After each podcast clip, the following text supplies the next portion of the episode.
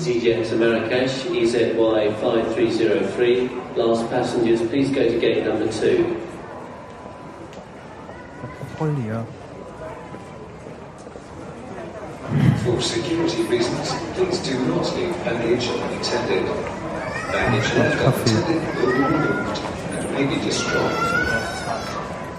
Der pennt auch noch. This is the final call for the Gastgeber of the Methodisch Inkorrekt podcast, Dr. Nicholas Verl and Mr. Reinhard Remford. Please come to the microphones immediately. This is the final call. Nikolas, komm, wach auf, schnell, wir müssen Was? los. Wir- Zack, zack, zack. If, if you if you base medicine on, on science, you cure people. If you base the design of planes on science, they fly. Um, if you base the design of rockets on science, they reach the moon. It works. Bitches. मेथोडिश इनकरेक्ट फॉर गैल हिंदुस्तान से आप सबका स्वागत है और आज का शो होस्ट करेंगे डॉक्टर निकोलस वर्ल Namaste. एंड मिस्टर राइनहार्ड रैमफर्ड Grüß Gott. And me miss Sushmita Dev Ja, da, da sind wir wieder. Ein zackiges Grüß Gott. Oh, warte mal, stopp. Ich äh, wollte, ich wollte den folgenden großartigen Satz sagen und den äh, wollte ich äh, schon mein halbes Leben sagen. Das war Hindi. Ja, du. genau. Ja, guck, schon, schon verhauen, direkt am Anfang. Ja. Ein zackiges Grüß Gott hast du hinbekommen. ja. schön. Ja, wir sind zurück. Ähm, äh, der ein oder andere direkter als der andere quasi. äh, ich hatte ja noch einen. Äh, Während du noch zu Hause gelegen hast, habe ich hier schon fleißig im Büro. ja, ich muss mich, äh, ich muss mich entschuldigen. Ich war der Schuldige, warum diese Sendung etwas verspätet produziert wird, äh, weil ich ähm, oder mir wurde die Rache Indiens zuteil quasi. Ich, ich habe äh, allen meinen Bekannten bereits gesagt, ich werde mich nicht beklagen, weil äh, im Grunde genommen bist du ja froh, wenn dich das nicht in Indien ereilt, wenn du das noch bis nach Hause schaffst. Ich, ich, ich erinnere dich noch an äh, hier auf dem Markt am letzten Tag. Sollen wir noch die Knabberei am Straßenrand probieren? Nein, nicht auf den letzten Metern. ja. Das, äh, nee, das wollten wir nicht, ne? Ja. Äh, deswegen, ich bin jetzt, äh, ich bin einigermaßen genesen. Ähm, ja, keine Ahnung, was das war. Äh, ich habe den europäischen Boden noch gesund erreicht, aber dann ging es äh, steil bergab. Aber ich bin wieder da. Äh, vielen Dank für die Geduld an die Hörer und vielen Dank für Die Besserungswünsche die auch. Genesungswünsche. Ja. Das hat mit Sicherheit geholfen, mich unter Druck zu, äh, natürlich mir äh, zu helfen, mich wieder äh, äh, zu gesunden. Ja, wir sind zurück aus Indien. Äh, es war schön, es war anstrengend und es war lehrreich und es war anders. Ja, wollte gerade sagen, ne, anders. Vor allem anders. Ich möchte hier mal gleich vorneweg einen kleinen Disclaimer setzen. Ja, die, die Eindrücke sind alle noch sehr frisch. Die es sind ist, wie gesagt, anders als in Europa. Äh, Es ist doch ein kleiner Schock, wenn man das erste Mal da ist. Okay, wenn man jetzt das zweite Mal da, aber es ist immer noch ein Schock, auch wenn man das zweite Mal da Der ist. Schock war etwas kleiner, oder? Ja, ja, das stimmt. Also man hat sich schneller dran gewöhnt. Man hat sich schneller äh, dran gewöhnt. Okay, der- der Disclaimer besagt Folgendes. Zum, zum einen, äh, ihr werdet äh, heute eine leicht indische Folge erleben und diese, äh, die, den Eindruck, den wir hier vermitteln, der ist sicherlich absolut subjektiv äh, geprägt. Wir haben unter unseren Zuhörern ja auch den einen oder anderen, der äh, Auch schon mal da war. der Indien viel besser kennt, ähm, weil dort seine Ursprünge liegen. Äh, du weißt, wen ich meine. Ähm, nein, du nicht, der Hörer. also ja, Ähm, ja. äh, und von daher, äh, wir beziehen uns, alles, was wir erlebt haben, bezieht sich auf eine kleine Region äh, im Osten Indiens und deswegen ist es absolut subjektiv. Die Hälfte haben wir wahrscheinlich nicht kapiert. Äh, und zweitens, der zweite Teil des Disclaimers, äh, bitte verzeiht uns auch, dass wir wahrscheinlich heute etwas mehr plaudern, weil wir halt, wer eine Reise tut, der, hat was, zu erzählen. und das werden wir verm- vermutlich heute machen. Wir werden ein wenig äh, ins Plaudern geraten. Verzeiht es uns. Nächste Mal werden wir wieder knallhart wissenschaftlich recherchieren. Ja, in meinen Sendungsvorbereitungs, ich habe Sendungsvorbereitungsnotizen, haben sich schon eine Menge Paper angesammelt, die alle äh, diskussionswürdig sind. Äh, Sehr gut, ja. Dann Reichlich. Es dann- geht äh, unter anderem um Alkohol und so weiter. unsere Lieblingsthemen. Ja, ja, genau. unsere, Unsere Lieblingsthemen. Unsere Lieblingswissenschaftlichen Themen. Ja. Ja, wir waren in Wo waren wir denn, Reinhard? In Bhubaneswar, die kleine Hauptstadt des Bundesstaates Orissa an der Ostküste von Indien. Sehr schön gesagt. Odisha hieß dieser Bundesstaat vorher, Echt? jetzt Orissa. Also, ja, nee, ist richtig, sagen. hast alles Ja, richtig gemacht. Super. Ähm, hast du gesagt, die kleine Hauptstadt? Ja, ja, genau. ne? Das ist, ist so ein schnuckeliges Dörfchen mit Ich drei, noch- vier Millionen. Nee, tatsächlich, die? ich habe ich hab nochmal nachgeguckt. Äh, die eigentliche Stadt hat äh, tatsächlich nur 840.000 Einwohner. Ach. Also das ist tatsächlich nur ein Dorf. das ist ja wirklich nicht Äh, wobei sich die Zahl äh, bezieht auf eine Volkszählung von 2011. Bei der Volksentwicklung, Ja, vor allem möchte, würde ich sehr gern wissen, wie die da gezählt haben. Also wir haben, äh, wir hatten das Vergnügen, auch eine kleine Reise durchs Hinterland zu machen mit unserem Gastgeber und da sahen wir den ein oder anderen ähm, am Fluss baden. Ähm, da haben wir uns genau diese Frage ge gestellt oder wir, beziehungsweise wir haben eher so diese die Aussage gemacht, dass die doch im Leben nicht wissen, wie Nein, viele da nie, wohnen in nie diesem im Land. Leben. Also ich meine, ähm, das fand ich ja schon erstaunlich. Ähm, die Städte oder zumindest diese Stadt in Indien, ich weiß nicht, ob es überall so ist, ähm, hat keine Straßennamen im Grunde. Es gibt da nicht wirklich Adressen. Also äh, wir waren ja im IMMT. Ja, Also- wobei äh, die, das lag tatsächlich an der Straße, ähm, Das hatte an einen der, Namen? ja, am Planetarium Road. Oh, Ja. aber so im Allgemeinen, äh, also wenn man die großen Straßen könnten vielleicht sogar wirklich noch Namen haben, aber wenn man so kleinere äh, Straßen hat, das da ist nichts mehr. Also zum Beispiel diese Straße am Fluss wird nie im Leben Namen gehabt Nee, haben. natürlich nicht. Ähm, Flussfähig. ja. Badefähig. Ich, ich meine, erstaunlich ist ja schon, wenn, wenn man dem, äh, unserem Projektpartner da, dem Sidate, wenn man dem was schicken möchte, schreibt man drauf IMMT, Bhubaneswar, Orissa und es kommt an. Ich weiß Ja. bis heute nicht wie und warum, aber es kommt an.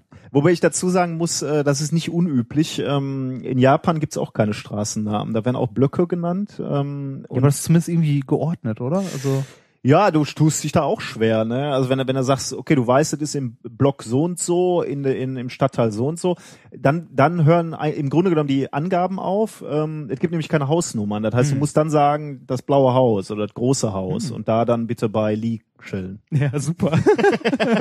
das ist also hier auch äh, in äh, Dorf so und so an der Hauptstraße bei Familie Müller. Ne? genau. Genau, Bhubaneswar, die äh, Stadt der Tempel, wie ich Oh ja. ähm, ja. äh, wie ich noch dazu fügen darf. Äh, es gibt nämlich mehr als 100 Hindu-Tempel da.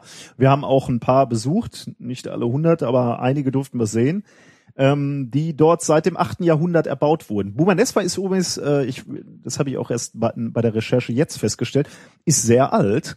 Ähm, Bhubaneswar wurde im dritten Jahrhundert vor Christus gegründet. Uh, echt? Das ist schon ein Wort. Das ist ne? ordentlich, ja. Ähm, Aber die, die neue Stadt, das hatte ich zumindest mal nicht letztes Jahr mal nachgeschlagen, bevor wir da das erste Mal waren, äh, wurde von einem deutschen Architekten oder Städtebauer oder so geplant, ne? und Also die, die und- neue, der neuere Teil zumindest. ja, und zum Teil äh, merkt man das ja auch. Ne? Richtig, Ähm, große, breite Straßen, vierspurig. Ich meine, tut nichts zur Sache, wie viele Spuren da auf dem Boden gemalt sind. Ähm, aber äh, teilweise wirkt das strukturiert.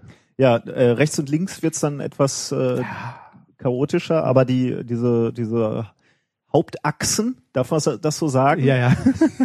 Die Hauptachsen durch die Stadt äh, sind äh, äh, sind preußisch angelegt. Weitere?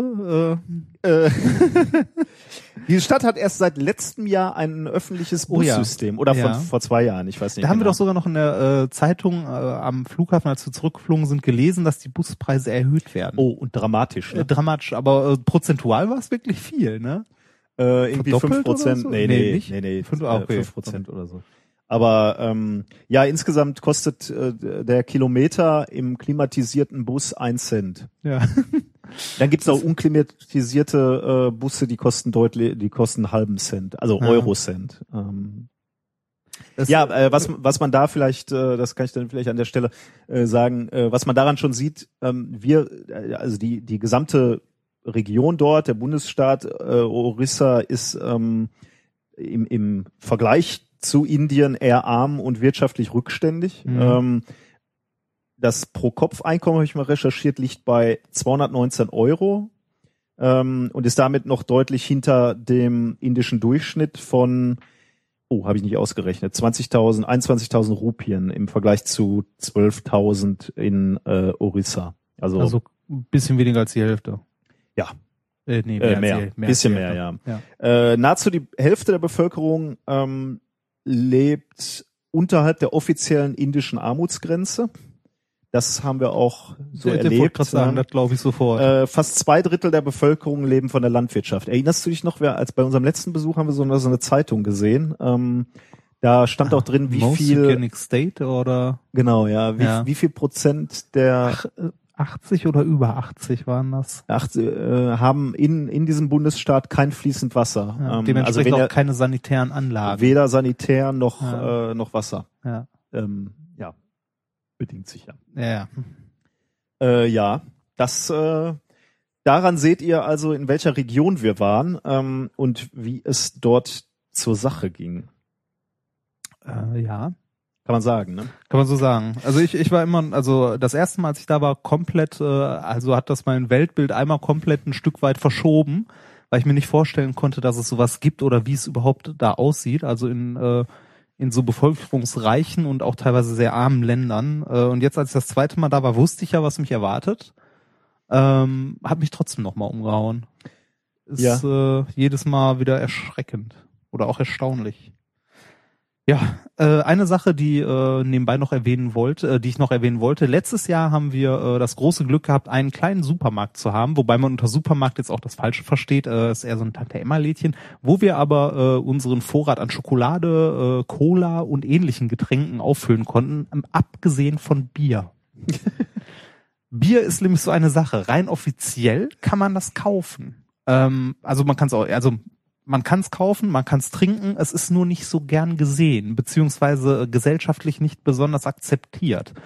Das heißt, wenn man jetzt nicht gerade Also in der Region muss man genau, ja, sagen, in der, ne? in der, also in der Region. Äh, alles, was Indien ist ganz bunt und vielfältig. Äh, da, wo wir waren und bei unseren Gastgebern war es nicht äh, gern gesehen, ja. Genau, das heißt, unser Gastgeber hat uns äh, schon deutlich gesagt, wir können gerne ein Bier trinken, wenn wir möchten, aber bitte nicht im Gasthaus.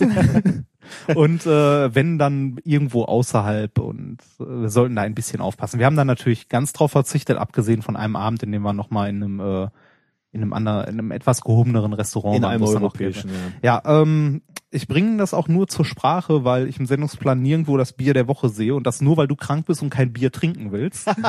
Also ich du, Bier trinken möchte. du- du ich willst es dir Durst. gemütlich ja, machen ich und hab Bier. Durst. Genau, ich möchte die äh, Sprache diesmal auf das äh, Bier äh, lenken, das ich mitgebracht habe. Nach dem ganzen indischen Trubel äh, und dem Bier, das wir da bekommen haben, Kingfisher, was Ja. aber nicht unbedingt schlecht war, habe ich äh, ja jetzt nur mir, dir auch, liegt drüben im Kühlschrank, aber du willst ja nicht, ein Bübleweizen mitgebracht aus dem Allgäuer Brauhaus, ähm, ein Edelweißbier.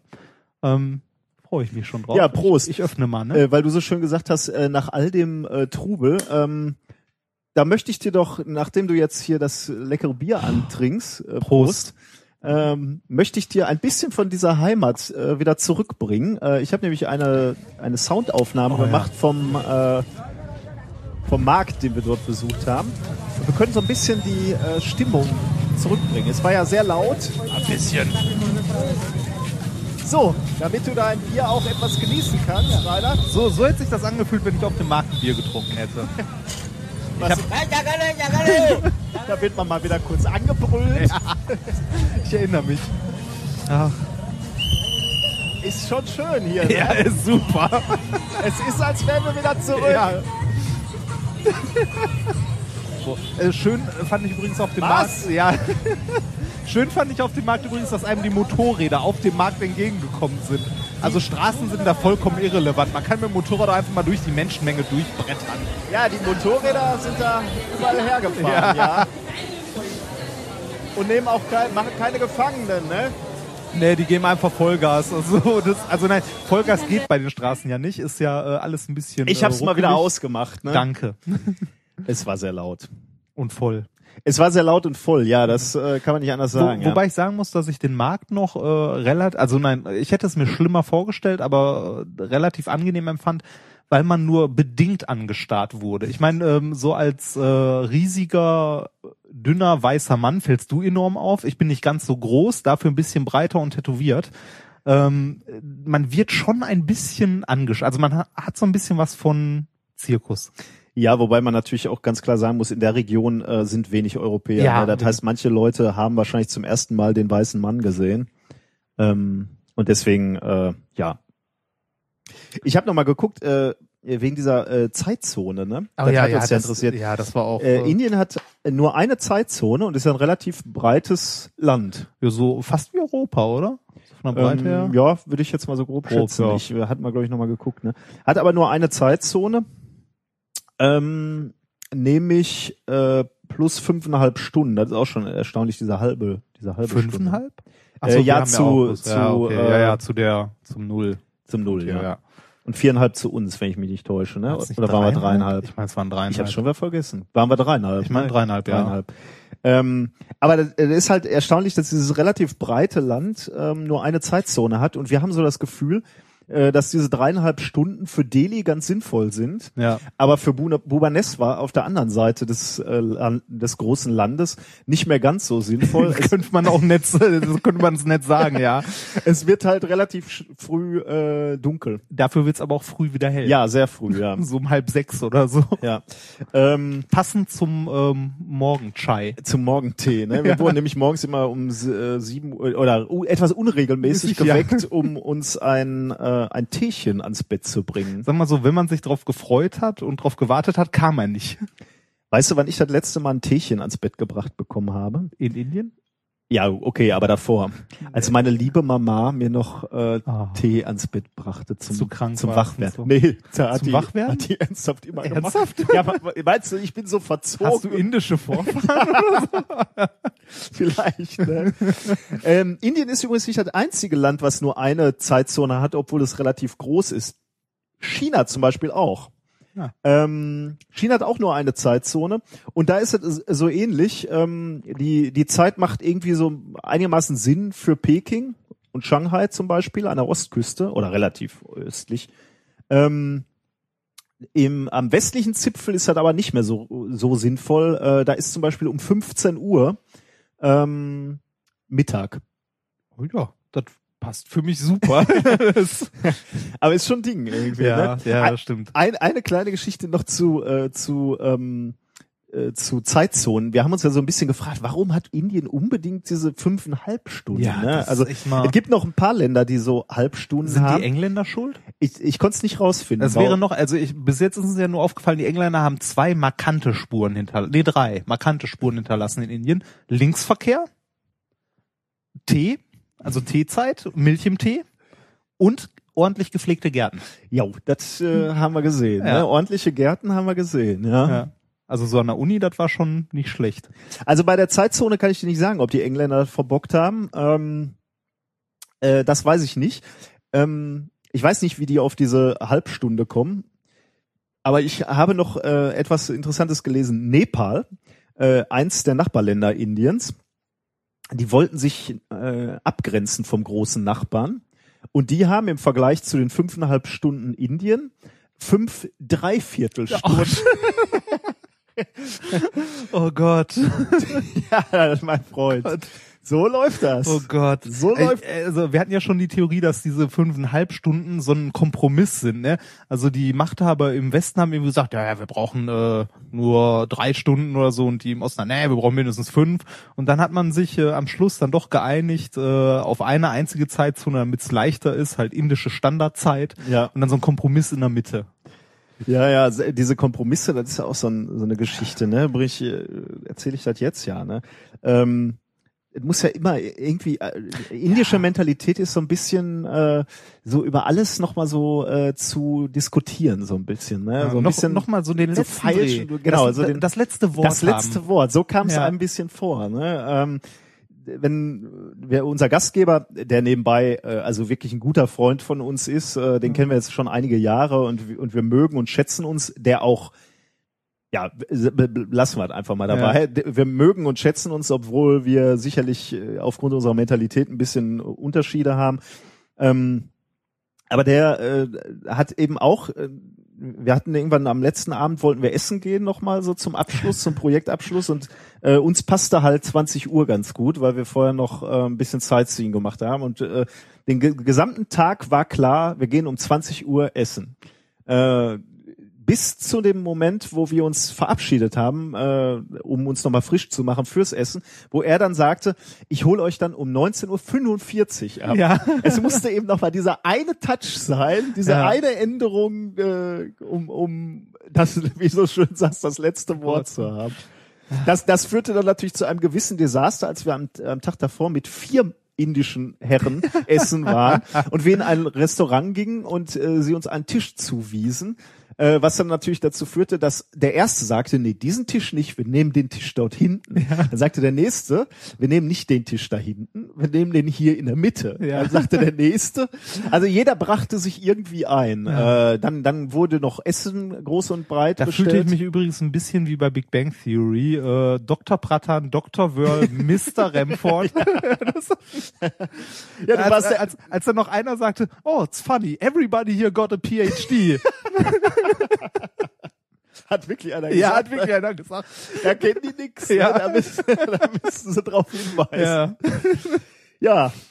Naja, ja. aber du warst dabei. Ich war dabei, genau. ja. Ja, damit sind wir äh, so. Ich guck gerade, ja, ob ich noch hier durch, irgendwie. Ähm, nein, ich, äh, Zumindest was ich, was ich gerne, gerne noch, ähm, was ich gerne noch äh, erzählen würde. Ähm, Ich habe ich hab ja auch noch so zwei, drei Kleinigkeiten, die ich mir notiert habe, direkt an den Abenden, äh, dann, um sie halt hier zu erzählen, damit ich sie nicht vergesse. Ähm, so drei kleine indische Eigenheiten oder zumindest äh, in dieser Ecke, äh, wo wir waren, Eigenheiten. Äh, wir waren ja am ersten Tag einkaufen, wie gesagt. Äh, leckere Kleinigkeiten, da unser ge, äh, geliebter Supermarkt, von dem ich vorhin kurz erzählt habe, aber irgendwie nicht zum Punkt gekommen bin, äh, zugemacht hat, wie wir erfahren haben. Ähm, sind wir zu einem anderen, zu einer Mall gegangen. Da hat uns äh, unsere ja, Gastgeberin, kann man sagen, die Sushmita, die ihr gerade auch im Intro gehört habt, einmal hingebracht. oh, stimmt, da habe ich noch gar nichts zu gesagt. Ne? Die, äh, die junge Dame, die heute unsere, äh, unser Intro gesprochen hat, äh, war eben die Doktorandin äh, unseres Gastgebers und äh, mit der durften wir die Experimente im Labor machen. Ähm, ja, und da haben wir sie genötigt, ähm, mit uns was zu futtern holen zu gehen. Ach so, ja, ich da und das Intro Ach aufzunehmen. genau, und ja, das, aber, und das ja, Intro genau. aufzunehmen. Mit uns einkaufen zu Äh, gehen, ja. Und da ist uns was aufgefallen in dieser Mall. Erstmal äh, war alles sehr verschachtelt, sehr eng und auch natürlich voll bis zum geht nicht mehr. Ähm, was aber interessant war, dass ähm, viele Leute dort beschäftigt waren, sehr viele. An unserer Kasse zum Beispiel haben sage und schreibe vier Leute gearbeitet. Ja. Einer hat die Sachen eingescannt oder eingetippt, die wir eingekauft haben. Der nächste hat sie genommen und in eine Tüte gepackt. Der dritte hat die Tüte zugemacht und der vierte hat den Kassenbon genommen, der nachher ausgedruckt wurde und ihn gestempelt. Ja. Jetzt fragt man sich, warum wird er gestempelt? Da war ein Stempel drauf, paid and served. Diesen Kassenbon, den wir fast schon reflexartig, wie man das hier halt macht, weggeworfen hätten, mussten wir, als wir diese Mall verlassen haben, nochmal vorzeigen, dass wir unsere Sachen, die wir da drin hatten, natürlich auch bezahlt haben. bei dem Mitarbeiter Nummer 5. Genau, bei Mitarbeiter Nummer 5. Der dann äh, diesen äh, Bon abgeknipst hat. Genau, ne? ja, ja, genau. Das ist aber auch was, was man, äh, also zumindest was uns in Indien aufgefallen ist, dass äh, es sehr viele Leute mit, also für einfache Tätigkeiten unglaublich viele Leute gibt, die da einen Job haben, irgendwie, irgendwie nochmal einen Stempel drauf zu machen, nochmal was abzuknipsen. Ja. Ich glaube, mein Flugticket wurde noch nie so oft kontrolliert.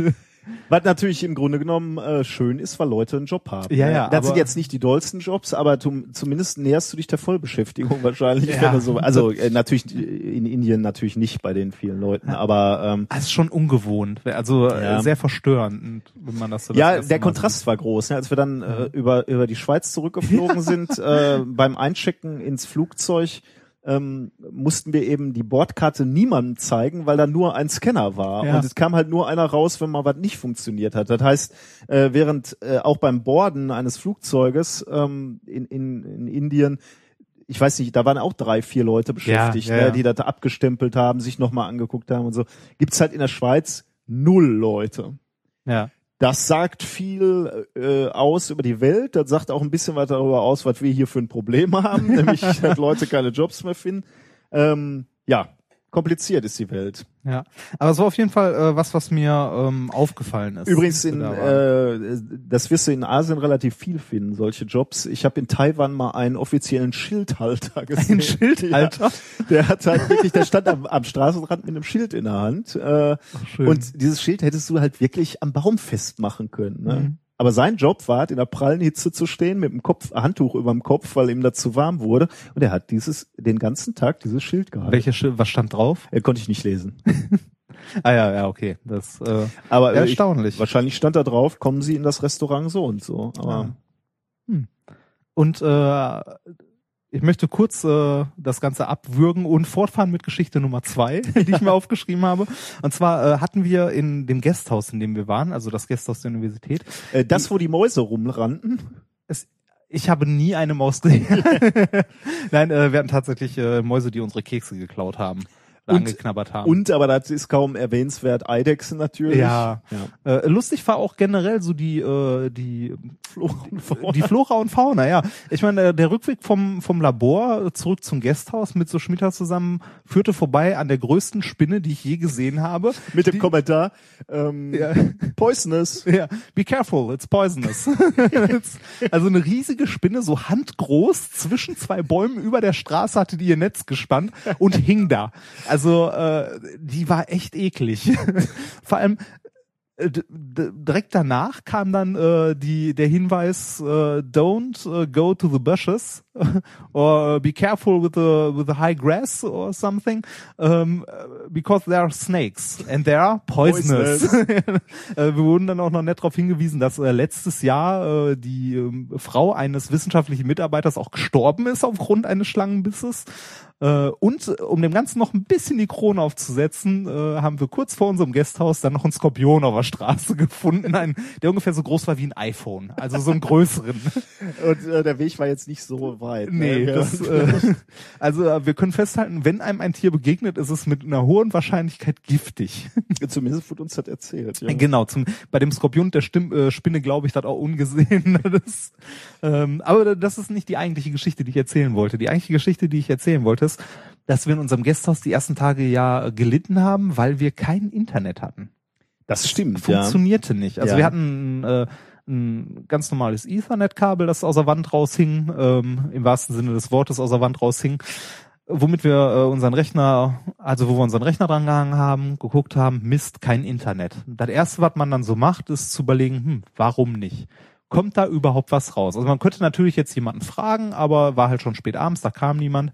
Da habe ich mir gedacht, okay, gucken wir mal. Probieren wir mal so die Standard-IP äh, aus, die hier immer die ganzen Router so haben, wenn man so einen kauft, dieses 192, 168, bla ausprobiert und tatsächlich, da meldete sich der Router und fragte nach einem Benutzernamen und einem Passwort. Und ich meinte eigentlich eher als Scherz dann zum Nikolas, probier doch mal Admin Admin oder Admin Passwort.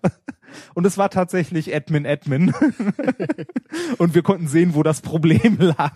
Das Problem lag nicht am Router, der hat wunderbar funktioniert, aber der hatte äh, keinen kein DSL-Uplink. Ähm, Das setzte sich da aber fort. Ne? Äh, das- Äh, wir, wir, es wurden noch ein paar Passworte, die wir noch mal benutzen mussten. Am Institut waren dann 1, 2, 3, 4, 5, 6, 7, Ja. 8, 9, 0. Su- super war auch, also ich meine, von hier aus wird äh, kaum jemand ins äh, Gasthaus kommen nach Bubaneswa. Äh, wenn man den Proxy-Server da benutzen möchte, ist der Benutzername für den Proxy-Server Guest VIP und das Passwort Guesthouse 123. also das ist wirklich hart und das war überall so. Also ich bin ja auch nicht kreativ bei meinen Passwörtern, ne, aber das war wirklich hart.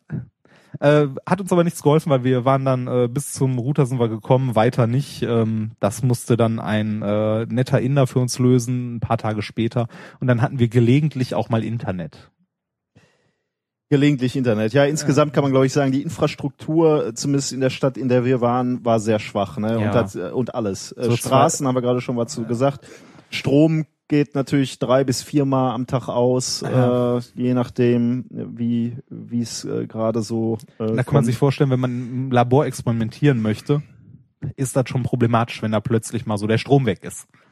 Wasser ist nicht so dolle. Na, äh, nee. Uns als Touristen wird geraten, Mineralwasser zu trinken, also Ja. aus Flaschen und nicht direkt aus der Leitung.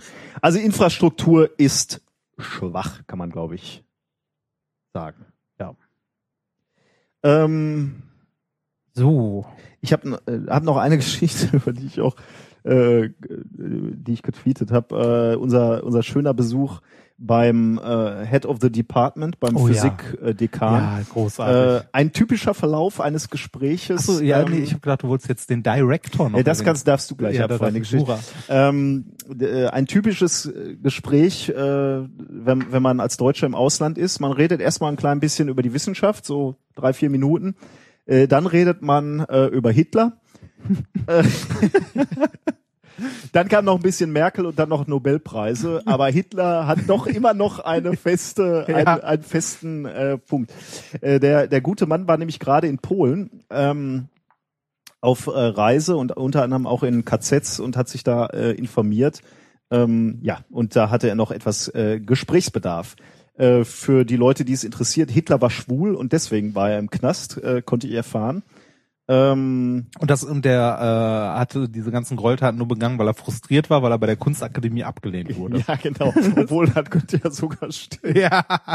Äh, was ich sehr schön fand, ähm, ich äh, ging dann, äh, weil er dann halt in Polen war und äh, er erzählte, dass ganz viele deutsche Firmen da sind und ich, mir war das dann gleich wieder etwas unangenehm und ich wollte mich schon wieder halb entschuldigen dafür, dass wir äh, kaum äh, kaum ist der Krieg 60 Jahre vorbei, beuten wir das polnische Volk schon wieder äh, als billig äh, äh, Tagelöhner aus. Ähm, wollte ich gleich schon wieder in die Defensive gehen, aber äh, das sah dieser Professor etwas anders. Äh, der meinte, äh, wir würden das machen, um äh, als, als Wiedergutmachung quasi. Ja, genau. Wir bringen die tollen Autos und Fabriken nach Polen, damit damit wir uns äh, revanchieren für äh, den Mist, den wir während des, während des Zweiten Weltkriegs gemacht haben. Ja, mal wieder über Hitler geredet. Ja. Und danach, nachdem wir beim Head of Department waren, waren wir ja noch beim Director von der Universität. Ähm, man hat schon gesehen, dass äh, das Büro von dem was Besonderes war, im Gegensatz zu den anderen. Äh, ausmachen konnte man das an äh, drei Klimaanlagen, die dieses äh, Büro hatte. Ähm, als Vergleich, ich glaube, unser großes Labor, das ungefähr doppelt so groß war wie das vom äh, Director, hatte ein oder zwei von diesen Klimadingern. Ähm, wenn man alle drei wahrscheinlich beim Director angemacht hätte, wäre eine Eiszapfen von der Decke ge gewachsen. Ähm, und was ich sehr beeindruckend fand, äh, der gute Mensch hatte viele Lichtschalter. In das äh, hängen geblieben, da komme ich auch nicht drüber weg. Also in Indien ist das generell so, wenn man in einen Raum reinkommt, hat man irgendwo ein Panel an der Wand, an dem äh, so mindestens fünf, sechs Schalter sind. Du sagst Alle- schon mal generell in Indien, da wo, da, wir, wo wir waren, waren. Entschuldigung. Ja. Ich habe aber auch mal bei der Sendung mit der Maus aus einer anderen Ecke aus Indien genau das gleiche im Hintergrund Okay, ja, gesehen. dann, Daher, dann, dann haben wir schon zwei Messpunkte. Ja. Das ist, da können wir generalisieren. das ist eine Gerade. alles klar. eine Gerade, konstant. Das sind ja nur 1,2 Milliarden Menschen, die werden Ja. das alle so haben. Ja, ähm, auf jeden Fall findet man da, wo wir waren, generell, wenn man äh, irgendwo reinkommt, so ein Panel an der Wand mit fünf, sechs Schaltern drauf und die äh, sind für irgendwas, man weiß nicht wofür. Hier in Deutschland kommt man ja meistens rein, greift nach rechts oder links und da ist der Schalter fürs Licht. In Indien, wo wir waren, in diesem Bereich, ähm, hat man diese Schalter und kann dann lustig anfangen durchzuprobieren, was die Schalter denn tun. Machen sie ähm, den Ventilator an, machen sie die Steckdose an. Steckdosen haben da nämlich auch alle nochmal einen extra Schalter. Ähm, oder geht die eine oder andere Lampe an. Man hat dann auch immer, wenn ein Schalter für eine Lampe. Das heißt, wenn man drei Lampen hat, hat man drei Schalter. Und der Director hatte, ich habe es gezählt, äh, ich konnte ihm deshalb nicht durchgehend zuhören, weil ich heimlich Lichtschalter zählen musste. Und es war nicht einfach. Es waren nämlich ungelogen 52 Schalter in diesem Raum. 52 Lichtschalter. Während ich also Konversation führe, Ja. führen muss, das ist ja nicht ganz einfach, Ja, stimmt. Äh, zählst du Lichtschalter. Richtig. Ja, du bist mir eine Hilfe, mein Freund. Ich war ja eher so äh, Vorzeigeobjekt, ne? ähm, so. Ja. Äh, ich glaube, wir müssen, wobei eine Geschichte muss ich doch noch Ja. abfeuern. Welche? Äh, erinnerst du dich, als unser, äh, als unser äh, lieber Freund Siddhartha, das ist unser Gastgeber, äh, hier war, da äh, waren wir doch den einen Tag schon so erstaunt, als er äh, morgens fragte, äh, Can we go to the Jew? Ja, stimmt. Er sprach da äh, permanent vom Jew und ähm, wir äh, Als, wollten als kla- Deutscher ist man da generell ja erstmal so zurückhaltend und fragt sich, wir wollten was? immer sagen, äh, ja, Siddhartha, eigentlich gehen wir seit 60 Jahren nicht mehr. ob, Also, äh, Und das war wieder so. Äh, er, er sprach schon wieder, äh, wir, wir fuhren bei der äh, Stadtrundfahrt am, also äh, um das jetzt mal aufzuklären, er meint damit den Zoo, also den Zoo. Zoo, äh, ja. ich weiß nicht, warum er immer Jew sagt. We also have a Jew. er, er erzählte dann seinen Kollegen auch. They, they have also a Jew at home.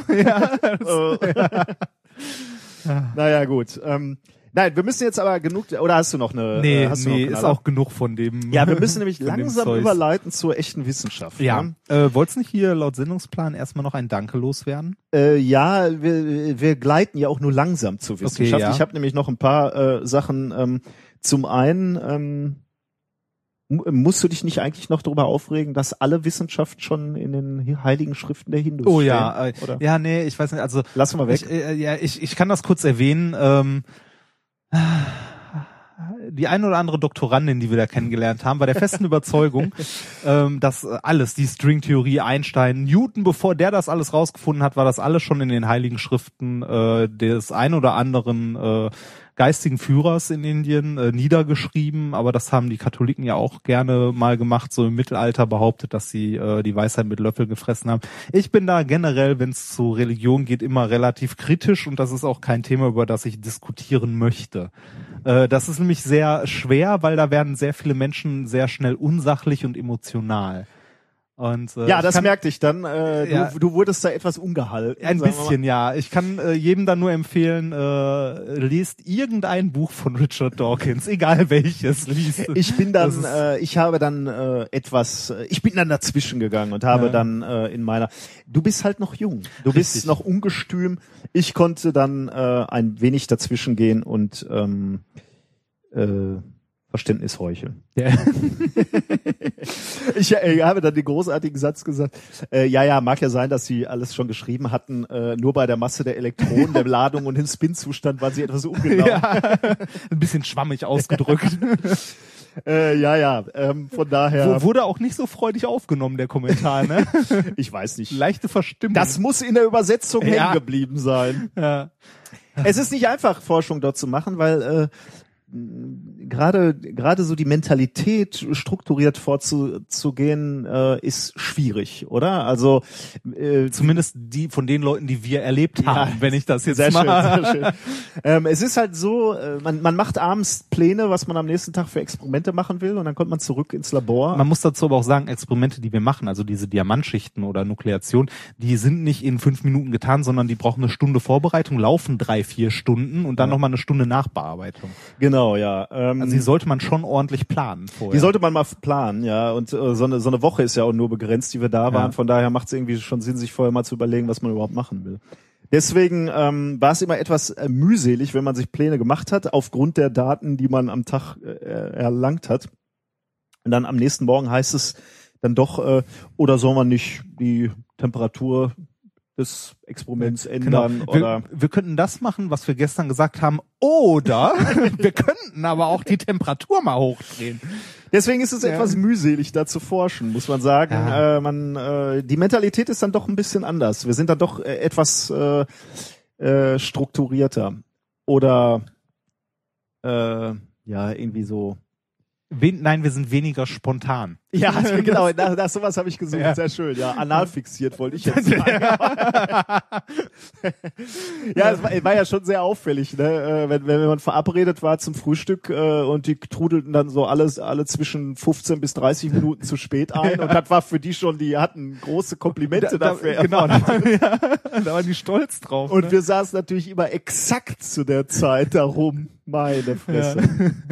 Gut, jetzt haben wir viel äh, geredet darüber, was wir da so gemacht haben, äh, viel geplaudert. Ähm, äh, ein Wort noch, warum wir denn da wirklich waren. Ähm, wir waren ähm, mit äh, einem Projekt dort, äh, was vom Bundesministerium für Bildung und Forschung finanziert wird, ähm, was sich zum zur Aufgabe gemacht hat, gemeinsame Projekte ähm, zwischen äh, zwischen Indien und Europa anzubahnen. Ähm, das ist eine Mobilitätsförderung im Wesentlichen, also es geht da im Wesentlichen um äh, um Reisen, die da drin sind und, und sehr kleine Sachmittel. Äh, und darüber kann man eben äh, kleinere Forschungsprojekte koordinieren äh, oder Workshops machen und so so Dinge.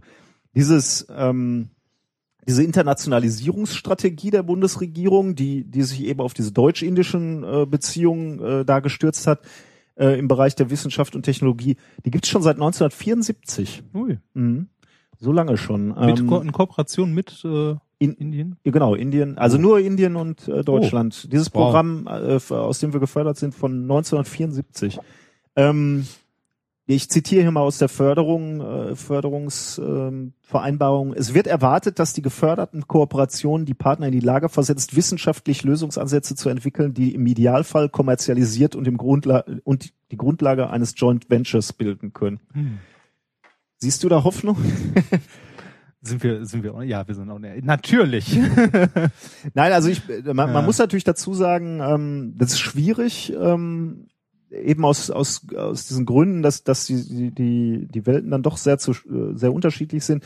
Aber dieses Geld äh, hat uns jetzt schon geholfen, ähm, dieses Projekt äh, durchzuziehen. Und äh, tatsächlich haben wir jetzt äh, schon bereits ein Anschlussprojekt in Aussicht. Äh, da möchte ich zwar jetzt noch nichts zu sagen, es noch nicht bewilligt ist, aber ähm, wo es tatsächlich um ein reales Produkt geht, äh, was wir mit den Partnern realisieren wollen. Also von daher ähm, haben, äh, hat, hat diese Förderung, die jetzt über zwei Jahre lief, uns schon geholfen, möchte ich sagen. Insgesamt ist es halt so, ähm, dass man natürlich oder vermutlich Deutschland, ich kann ja nur, ich bin ja kein Politiker, aber ich, ich vermute, man, man sieht halt das enorme Potenzial, was in diesem Land steckt. Wenn dieses Land industrialisiert, beziehungsweise halt wirklich ähm, Die haben halt verdammt viele Blüte Menschen. kommt, ne? da sind extrem viele Menschen, da ist potenziell viel Geld drin. Mhm. Ähm, man sieht's halt in China, wo, wo vor, äh, vor 10, 20 Jahren ähm, das auch noch ganz anders aussah, jetzt sehr boomt und jetzt viele, viele deutsche Firmen da sind. Also wenn ich durch, äh, durch die Stadt, in der ich äh, immer mal bin, äh, fahre, dann siehst du halt diese ganzen deutschen Autofirmen, die haben da alle ihre Fabriken, äh, weil die halt auf dem Riesenmarkt ihre Autos verkaufen wollen. Und genauso wird's in Indien auch sein. Die wollen ihre Hightech dahin ver verkaufen. Wir haben ja gesehen, im Gegensatz zum letzten Jahr äh, ist zum Beispiel Audi hat sich jetzt angesiedelt in Bubaneswar. Wobei noch nicht als Fabrik. Äh, ne, genau, aber als Verkauf, immerhin, Als, also- immerhin, ja, genau. Also da wird's vermutlich vorwärts gehen und genauso will, will vermu- vermutlich äh, die äh, Wissenschaft und Technologie ähm, Firmen wollen sich dort auch ähm, breit machen ähm, und profitieren von dem Großmarkt. Deswegen waren wir in dieser Mission unterwegs und es war schön Ja. sag ich jetzt mal. Nein, also es ist auf jeden Fall immer andere Länder sehen, ist äh, ganz toll und ähm, eine alte Kultur ist immer sinnvoll, sich anzugucken. Ähm, man kommt immer wieder bereichert und ähm, schlauer zurück, als man vorher war. Und genau das wollen wir mit dieser Sendung erreichen und deswegen machen wir jetzt weiter und reden jetzt endlich fast über Wissenschaft. ja, weil sagen, ein- das noch einen Punkt vergessen. ne? eine Sache wollen wir, wollen wir noch sagen und müssen wir noch sagen, weil ähm, es waren Menschen ähm, beim Tag der offenen Tür, über den hatten wir beim letzten Mal gesprochen. Richtig, Reinhard? Genau, über den, äh, den haben wir letztes Mal gesprochen und auch gesagt, wer möchte, kann gerne vorbeikommen. Und es sind tatsächlich äh, ein paar Hörer hier vorbeigekommen und haben uns Hallo gesagt, haben sich unsere Labore angeguckt. Ich habe mit viel Stottern versucht, äh, den Leuten beizubringen, was wir da tun, beziehungsweise das so weit runterzubrechen, dass man das mal eben in fünf Minuten erklären kann. Und es hat eine, äh, ich war begeistert, wie viele Leute insgesamt überhaupt an diesem Tag der offenen Tür hier waren. Es waren erstaunlich viele, also es war richtig voll hier. Ja. Und äh, ich habe bestimmt auch zehnmal direkt hintereinander erklärt, wie man Diamanten in einer Mikrowelle macht. Ja, das war wirklich schön. Äh, Wir Ja. hatten natürlich zu wenig Zeit. Äh, leider. Entschuldigt äh, jeden, jeden äh, mit dem wir uns zu wenig unterhalten haben, aber wir hatten halt auch noch offizielle Aufgaben Ja. und wir mussten am nächsten Morgen Nach Indien. nach fliegen. Indien. ähm, deswegen äh, herzlichen Dank für alle, die da waren. Ich hoffe, es hat euch ein bisschen Spaß gemacht. Jetzt aber, oder? Ja, jetzt aber. Jetzt Die- geht's ähm, Themen der heutigen Sendung. und wie ich hinzufügen möchte, die indischen, Indischen Themen der Ja. heutigen Sendung. Denn wir haben versucht, ein Programm zusammenzuschnüren, was ein wenig indisch angehaucht ist. Ja. Der Geruch von Curry liegt in der Luft. Und das ist gar nicht so leicht. Äh, weil ich, ich hatte so viele Themen, die ich bringen wollte, also die mich interessiert haben. Und dann habe ich äh, deinem Vorbild folgend natürlich auch versucht, äh, Paper aus Indien zu finden, beziehungsweise mit indischer Relevanz. Und äh, ich habe versucht, was Aktuelles auch zu finden und nach Möglichkeit sogar was, was sich auf den Ort bezieht, wo wir sind. Oh, äh, ich bin mal gespannt, was du da äh, Ja. rausgerissen hast. Ähm, mein erstes Thema, was ich gleich vorstellen werde, äh, habe ich genannt. Wir sind alles Individuen und wir sind alle verschieden. Ich nicht. weißt du, woher das, Das ist, ja, ne? Äh, nee. Nicht. Äh, ist das nicht Monty Python? Ist das Monty Python? Das kann sein. Das weiß ich nicht. Da bin ich ungebildet. Ja, Es tut ich- mir leid. Echt? Ich dachte, du stehst auf solche Ja, ich Filme. mag Monty Python auch sehr, aber ich wüsste nicht aus welchem denn. Also irgendwie aus Flying Circus oder? Äh, Ich glaube Brian, aber ähm, Brian? Echt? Den habe ich. boah, hab jetzt ich kriegen wir hier aber, dass wir das nicht wissen. Ne? Ja, schlimm. Da ne? kriegen wir Schande, gleich den. Schande, Schande. Ähm, na gut, kann Ja. man jetzt nicht machen. Jehova. Ähm, mein erstes Thema, das ich mitgebracht habe, heißt Ich hupe, also bin ich.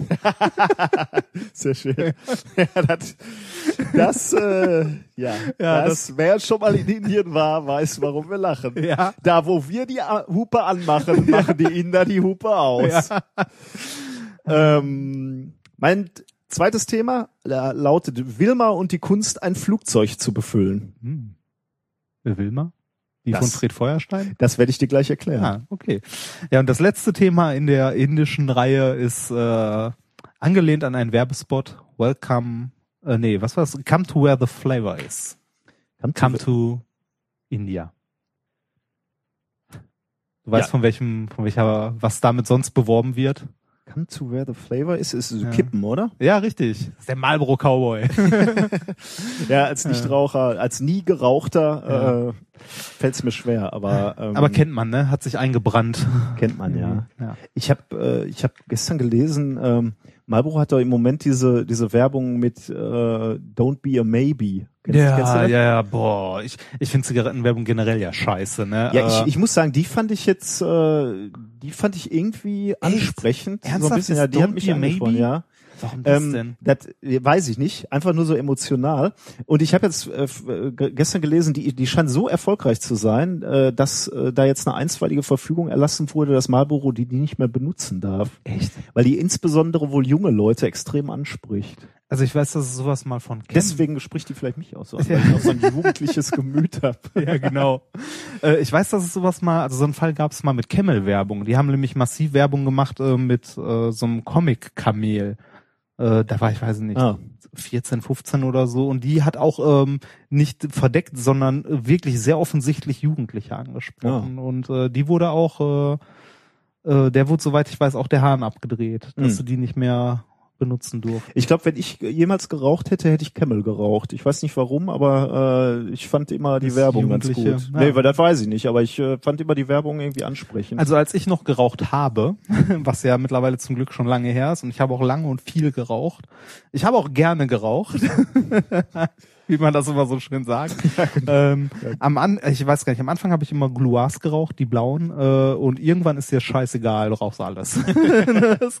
ja, schmeckt das denn alles anders? Also, nee, das, äh, ja, es, es, äh, es gibt es gibt tatsächlich Zigaretten, die äh, die so stark parfümiert sind und so, dass du wirklich sagst, bäh. Mhm. Aber äh, wenn jetzt einem eine Gauloise, eine Marlboro, eine Lucky Strike dahin legst, glaube ich nicht, dass der einen Unterschied merkt.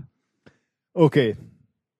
Raucht nicht. Genau, noch nicht, So, rauchen ist scheiße. Ja, ist scheiße. So. äh, das noch vor. Kann ich aus eigener Erfahrung äh, sagen. Früher war ich fett, hab geraucht, gar keinen Sport gemacht, war immer schnell aus der Puste. Jetzt bin ich nur noch fett und bin nur noch so halb schnell aus der Puste. Ich kann zumindest mal eine, ich, ich schaff zumindest mal irgendwie so knapp 100 Kilometer am Fahrrad, ohne Also. da, äh, Also wenn das jetzt kein Argument Ja. war, um um dem Rauchen aufzuhören. Außerdem, äh, was einem als Raucher selbst nicht auffällt, ist, wie sehr das stinkt. Ja, genau. Also Das- keine keine Frage. Ja, wir müssen jetzt aber wirklich So, ja, anfangen. mach. Erstes Thema. Wir sind alles Individuen und wir sind alle verschieden. Ich nicht. ja. Äh, ich habe dir eine Studie mitgebracht oder uns allen eine Studie mitgebracht von Kumarasamy Tangarai oder Tangaraj, ich weiß es nicht, vom Center vom Center for Cellular and Molecular Biology, ähm, Aus? das führende indische Geninstitut Wo liegt das? in äh, einer Stadt in Indien. So steht das dann irgendwo, oder? Nein, Ja. ich habe es nicht aufgeschrieben. Ja. Ja, du musst mir schon ein bisschen. Ich hatte eine Diarrhoe und vorher äh, war ich in Indien. Ich bin das muss mir auch mal gestattet sein, schlecht vorbereitet. Also bitte, bitte. so. Ähm, Erzähl der mal. gute Kumarasamy ist nämlich einem Rätsel auf der Spur. Äh, sie sind, um, um dieses Rätsel zu lösen, sind sie durch Indien gefahren, gereist und haben Genmaterial gesammelt, also Blutproben. Ähm, Ist natürlich an sich schon äh, ein Abenteuer, denn äh, die, den meisten Leuten, denen du da Blut abnimmst, die, denen, denen ist überhaupt nicht bewusst, was Gene sind. Also von daher, ähm, Mhm. aber offensichtlich haben die Leute bereitwillig für Essen äh, mitgemacht. Also die haben den Leuten Nahrung dafür gegeben, Hm. dass sie Blut abgenommen bekommen haben. Äh, das Rätsel oder das, das, ähm, das Erstaunliche, was, was sie, die äh, Forscher dann festgestellt haben, ist, dass nahezu jede Blutprobe, die sie da gefunden haben, genetisch zurückzuführen ist auf zwei ursprüngliche Vorfahren, nämlich ähm, auf eine Gruppe ähm, Menschen, Urmenschen, die aus Afrika eingewandert sind Mhm. und eine Gruppe, die aus Eurasien eingewandert sind. Hm. Ähm, also zwei unterschiedliche Gruppen. Die haben sich allerdings gemixt, ähm, ja, gemixt, geheiratet. Sie mischten ihre Gene. Das ist Aha. der erotische Teil dieser Sendung. Hm. Äh, Es knistert auf einmal. ja, ja, ja, plötzlich. Ähm, Wird schon spannender. Also, ähm, also jeden, den du da triffst, äh, trägt also quasi eine genetische Mischung dieser zwei Gruppen in sich. Mhm. Ähm, du, du hast also so ein, so ein ja, quasi Schmelztiegel, ne? Also du, du schmeißt zwei Gruppen rein und, und diese, diese gesamte Fläche, diese gesamte Bevölkerung ist durchmischt von diesen zwei Ursprungs. Das, das ist quasi so, wie wir äh, diese mehrere, also damals ist ja Fakt, diese Menschen, die auf der Arche waren, so man hat mehrere zusammengeworfen aus den Menschen, die auf der Arche die große Flut überlebt haben, haben sich dann die neuen Stämme wieder gebildet. Wa- Wie viele Menschen waren denn auf der Keine Arche? Ahnung, Ich dachte nur, Ich glaube eine Familie, Ja. oder? Hm. das erklärt einiges. ja, Also du, du aber auch Tiere noch. Gut, Ja, äh, komm. bitte. Ja. So, sobald diese Sendung vorbei ist, setzt mal den Explicit-Button Ja. bei, bei iTunes. Also, Ja. ähm, genau, wir haben jetzt also diese Bevölkerung, äh, die völlig durchmischt ist mit diesen zwei ursprünglichen Mhm. Geninformationen. Ähm, jetzt passiert aber was, äh, oder äh, jetzt, jetzt ist aber was sehr Merkwürdiges zu beobachten. Zu einem mysteriösen Zeitpunkt in der Geschichte Indiens vermischte sich dieses Genmaterial nämlich nicht mehr, sondern die Gruppen diversifizierten wieder. Ähm, die Population, also die Bevölkerung entfernte sich genetisch wieder entlang äh, linguistischer, religiöser Grenzen, Dorfgrenzen, Mhm. so was. Und im Moment, ich weiß nicht, ob die Zahl korrekt ist, aber äh, in, in dieser Studie las ich, kannst du so 4635 unterscheidbare Gruppen ausfindig machen Hm. die deutlich ähm, ähm, also inhomogen oder sich äh, deutlich unterscheiden. Wäh- Während so, Auch, du, auch so in äußerlichen Merkmalen Ja, oder, absolut, oder wirklich ja. nur, wenn man das Blut. nee, nee, äh, auch äh, äh, Hautfarbe, auch äh, äh, ähm, Also wie diese Tribes, als wir in diesem Museum am Mhm. letzten Tag waren Ja. noch. also auch die Kopfform, alles Mhm. mögliche. Also du kannst die deutlich unterscheiden. Ähm, wenn, wenn du zum Beispiel äh, Europa vergleichst mit ähm, mit Indien oder auch Asien, also der Rest Asiens mit Indien, wirst du feststellen, dass Europa verhältnismäßig homogen, ho verhältnismäßig gleich ist. Wenn, wenn wir jetzt durch Europa reisen, dann würden wir ja schon sagen, okay, da sind gewisse Unterschiede zwischen einem Schweden und einem äh, Italiener. Eine Schwedin oder eine Italienerin, ja. Da sind, da sind Unterschiede zu sehen. Aber ähm, äh, wenn, wenn du dir das auf der genetischen Ebene anguckst, ist das noch relativ dicht beieinander, während die, die indischen Unterschiede halt enorm sind. Warum? Genau das war die, war, war die, die Frage haben sich die Leute auch gestellt. Warum? Äh, also warum, warum gibt es einen Punkt, wo das plötzlich passiert? Ähm, und das äh, hat dieser gute Kumarasamy äh, versucht zu erforschen, und zwar mit, mit Hilfe der Harvard Medical School.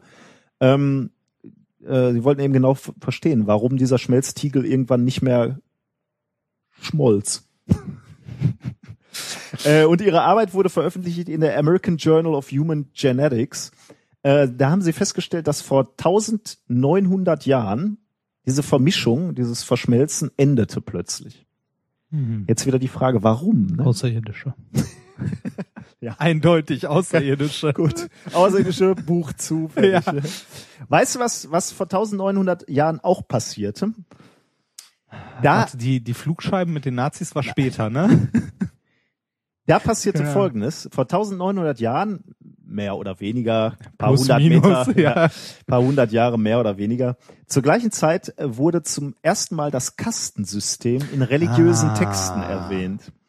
Äh, das, jetzt muss ich mal wieder gucken, das Mamnusmriti äh, ist, ist eine dieser Schriften. Äh, da stand zum Beispiel drin, dass die Ehe zwischen unterschiedlichen Kasten verboten ist.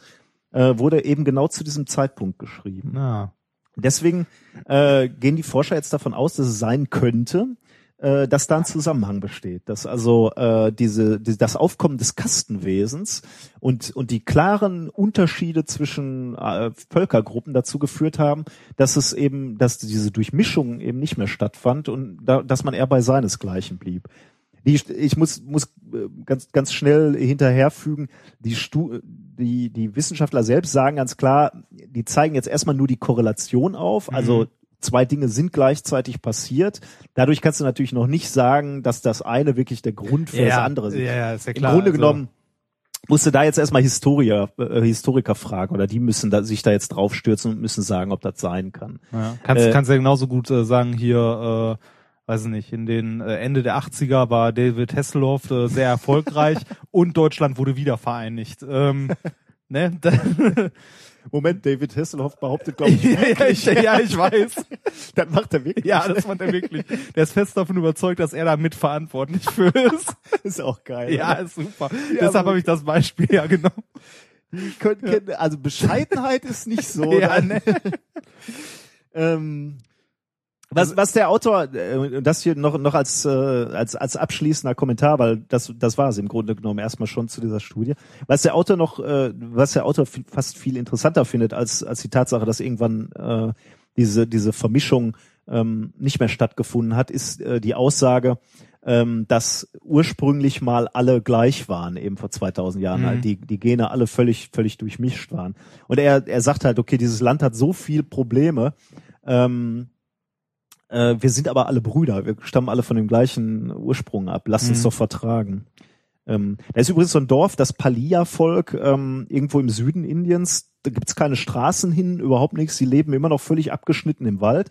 Und selbst die haben die gleichen Gene wie die anderen Jungs vor 2000 Jahren. Also selbst da war wohl die Vermischung noch, Hm. äh, ist, ist bis dahin gekommen. Also ähm, Schon faszinierend, ne? dass sowas dann so, äh, so übergreifend in so einem riesigen Land plötzlich Kasten da von den Außerirdischen eingeführt und zack wird's getrennt alles. irre, ne? Also nein, wo, wo kamen diese Kasten überhaupt her? Weiß man das? Also die gibt's ja offiziell, offiziell nicht mehr.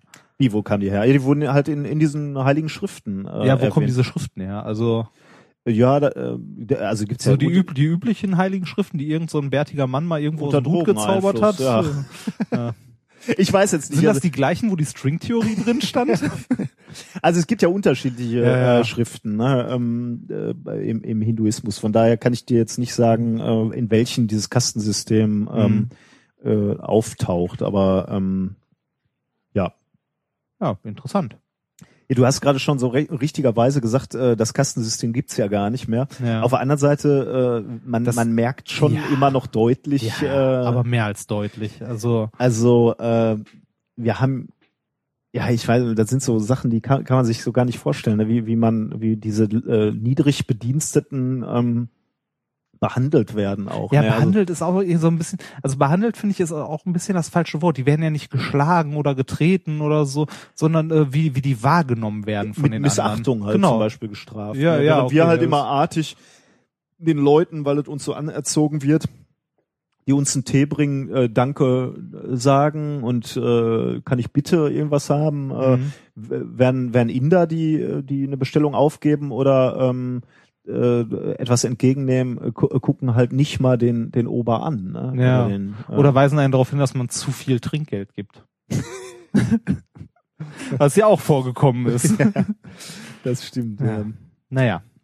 ja, das war mein erstes Thema. Ja, schön. Interessant. Fahren wir fort. Ich bitte drum. Ja. Thema Nummer zwei. Thema Nummer zwei. Ich hupe, also bin ich. Ja, ich bin sehr gespannt. Muss Ich hupe, also bin ich, bezieht sich auf den indischen Verkehr. Ach. Der indische Verkehr ist anders, sagen wir mal. Jemand, der, ich glaube, äh, es ist in vielen asiatischen Ländern so. Ähm, wobei du mir ja sagtest, von denen, du- denen du bis jetzt war, war das so äh, der Höhepunkt mit. Nicht so sehr, ähm, was die äh, Fülle betrifft. Also f- viele Autos und viele Verkehrsteilnehmer siehst du auch in Japan oder China. Was jetzt nicht den Eindruck erwecken soll, dass es da leer war. Das war nee, nee, voll. Äh, absolut, ja, voll war er da auch, äh, und zwar zum Bersten voll. Aber dieses Maß an Chaos, also äh, es gibt halt keine Regeln ne, eigentlich, oder zumindest keine, die niedergeschrieben sind. Es gibt keine Verkehrsschilder, ja. ähm, Keine Ampeln. keine Ampeln. Gelegentlich sitzt, steht mal ein Polizist oder sitzt ein Polizist äh, in so einem kleinen Häuschen in der Mittwocherkreuzung und sagt, wer fahren darf. Ähm, es gibt Spuren auf dem Boden, was wir ja vorhin auch sagten, äh, diese zentralen Straßen, vierspurig, zwei Straßen, also zwei Spuren in jede Richtung. Ähm, nicht groß getrennt voneinander, sondern einfach nur mit einer durchgezogenen Linie. Wenn man über sich überlegt, wie wahnsinnig das ist, hier in Deutschland kriegst du schon Punkte, wenn du über eine durchgezogene Linie fährst. äh, da ist es vollkommen normal, wirklich vollkommen normal, nochmal jemanden äh, zu überholen, der auf der rechten Spur fährt, wobei da ja Linksverkehr ist, also die rechte schon die zum Überholen ist. Wenn da halt jemand auf der rechten Spur ist, der keinen Platz macht, dann überholt man halt im Gegenverkehr. Und das heißt auch nicht im Gegenverkehr, wie man sich das jetzt vorstellt, oh, da kommt nichts, ich zieh mal in den Gegenverkehr. Nein, man fährt einfach permanent im Gegenverkehr. Und wenn einer einem entgegenkommt, ist halt so ein bisschen Machtspiel, wer als erster ausweicht. Insgesamt, Oder? insgesamt ist der Verkehr echt lustig, ne? Wenn man nichts zu tun Ja. hat, könnte man eigentlich mit dem Auto rumfahren und sich die Sachen angucken.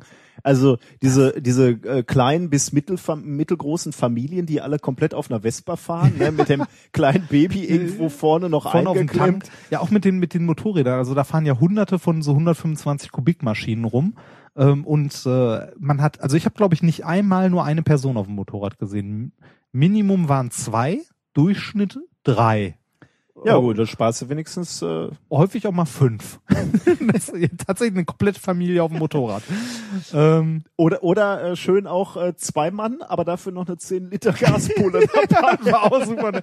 Oder der eine, der auf dem Motorrad hier zwei Säcke Kartoffeln und noch ein Huhn oder so. Also das ist schon äh, erstaunlich. Also das ist, also Motorräder sind auf jeden Fall schon mal etwas, ähm, also äh, abgesehen von der Fülle, was ähm, den Straßenverkehr in Indien von unserem sehr unterscheidet. Eine riesige Fülle an Zweirädern. Aber das hat man in asiatischen Ländern, glaube ich, generell relativ viel. Und die Nummer zwei, die extrem anders ist, ist, es wird latent mehr gehupt.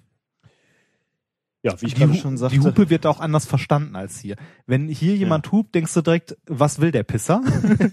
Wenn da jemand hupt, denkt man eher, ah, da ist jemand. Genau, ja, das Also- ist mehr so als kleine Aufmerksamkeit. Genau, ist mehr so, gedacht. hallo, hier komme ich. Wenn man jemanden rechts im Gegenverkehr überholt, dann drückt man dabei halt durchgehend die Hupe, bis man an dem vorbei ist, äh, was zur Folge hat, dass durchgehend alle hupen und niemandem mehr geholfen ist. So hatte ich zumindest das Gefühl. Es hupt einfach immer von überall.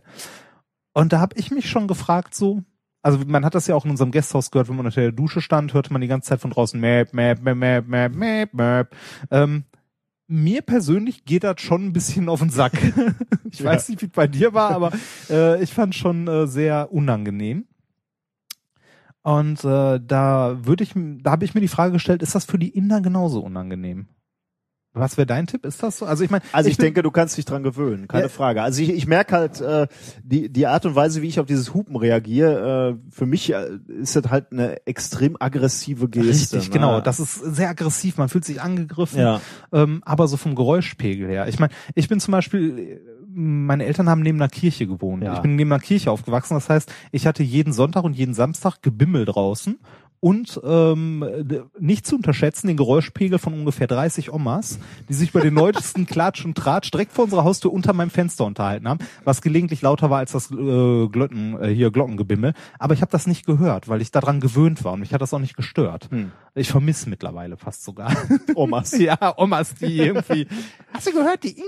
Ähm, Nein, auf jeden Fall habe ich mich auch gefragt, ähm, gewöhnt man sich dran und ähm, gibt es Leute, die sich die gleiche Frage stellen? Und ja, gibt es. Ja, ich ich bin habe gespannt. ein schönes Paper gefunden.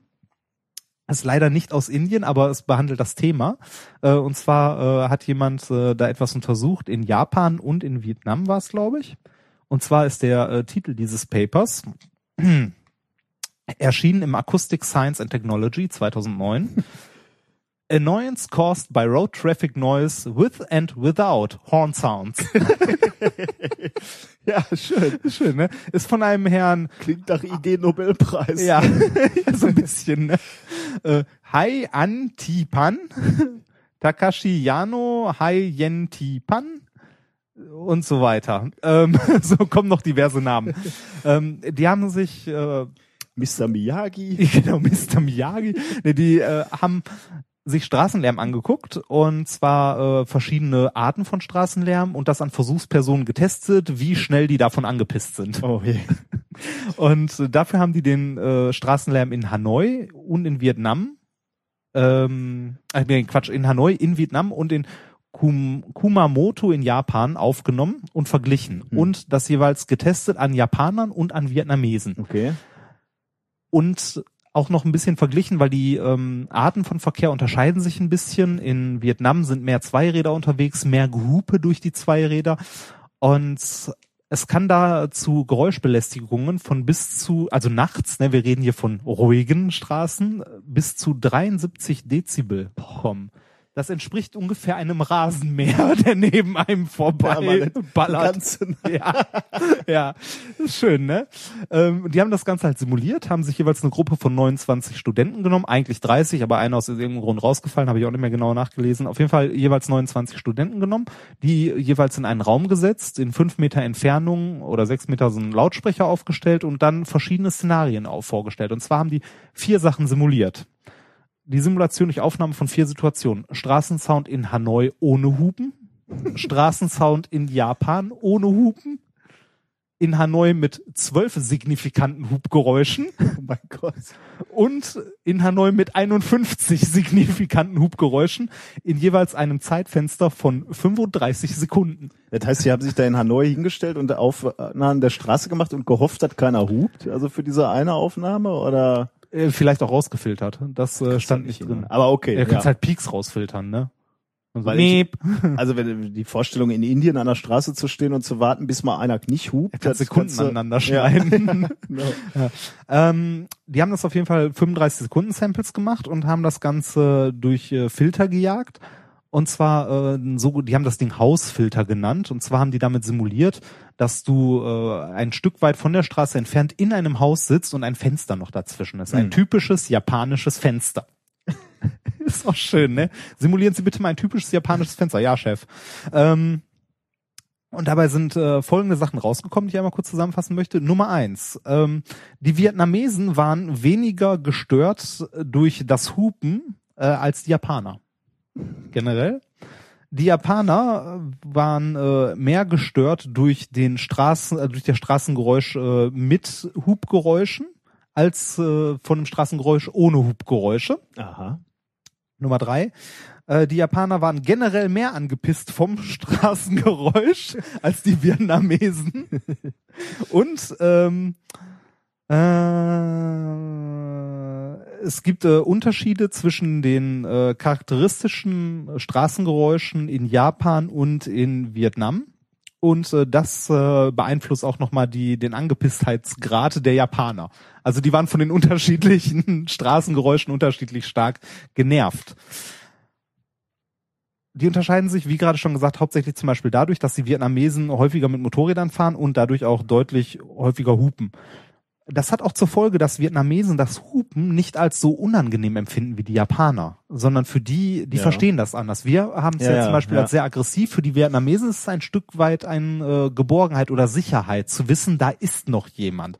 Da kommt jemand von rechts oder links und deshalb waren die generell weniger äh, angepisst davon. Ähm, dazu muss man noch sagen, dass äh, in Japan die Kultur auch ein bisschen anders noch ist, was äh, Straßenlärm oder Hupen angeht. In den äh, 1930er Jahren wurde das Hupen in der Öffentlichkeit beschränkt. Also es wurde nicht direkt verboten, aber es wurden Beschränkungen auferlegt, wie oft und wie viel gehupt werden darf oder welches äh, Noise-Level das Ganze nicht überschreiten darf. Und zwar, weil sich in den 30er Jahren äh, viele Touristen über den Straßenlärm und das dauernde Gehupe äh, beschwert haben. Echt? Ja. Und das hat in einzelnen Städten angefangen, dass man da quasi Hubverbote erteilt hat. Ähm, äh, Anfang der 30er, das hat in ein, zwei Städten gut funktioniert. Und als man gemerkt hat, dass das gut funktioniert und die Leute weniger genervt sind, vor allem die Touristen, die ja durchgehend wichtiger wurden immer mit der Zeit, ähm, hat man dann beschlossen, dieses Hubverbot oder diese Beschränkung auf ganz Japan auszuweiten. Man hatte befürchtet, dass äh, durch weniger Hupen die Unfallrate stark steigt. Hm. Könnte man sich jetzt auch vorstellen, stell mal vor, in äh, Indien würde niemand hupen. Ja, das wäre schlecht. Ja, das wäre schlecht, ne? Also ich meine, Unfälle werden da eh anders gehandhabt als bei uns. Ich meine, als wir vom Flughafen zum Gasthaus gefahren sind, haben wir gesehen, wie irgend so ein kleines Tuk-Tuk zurückgesetzt hat, dabei so ein Motorrad vorne halb zerquetscht hat und die haben das nur aufgehoben, kurz was zurückgebogen und dann war alles wieder gut. Also das wäre hier unvorstellbar.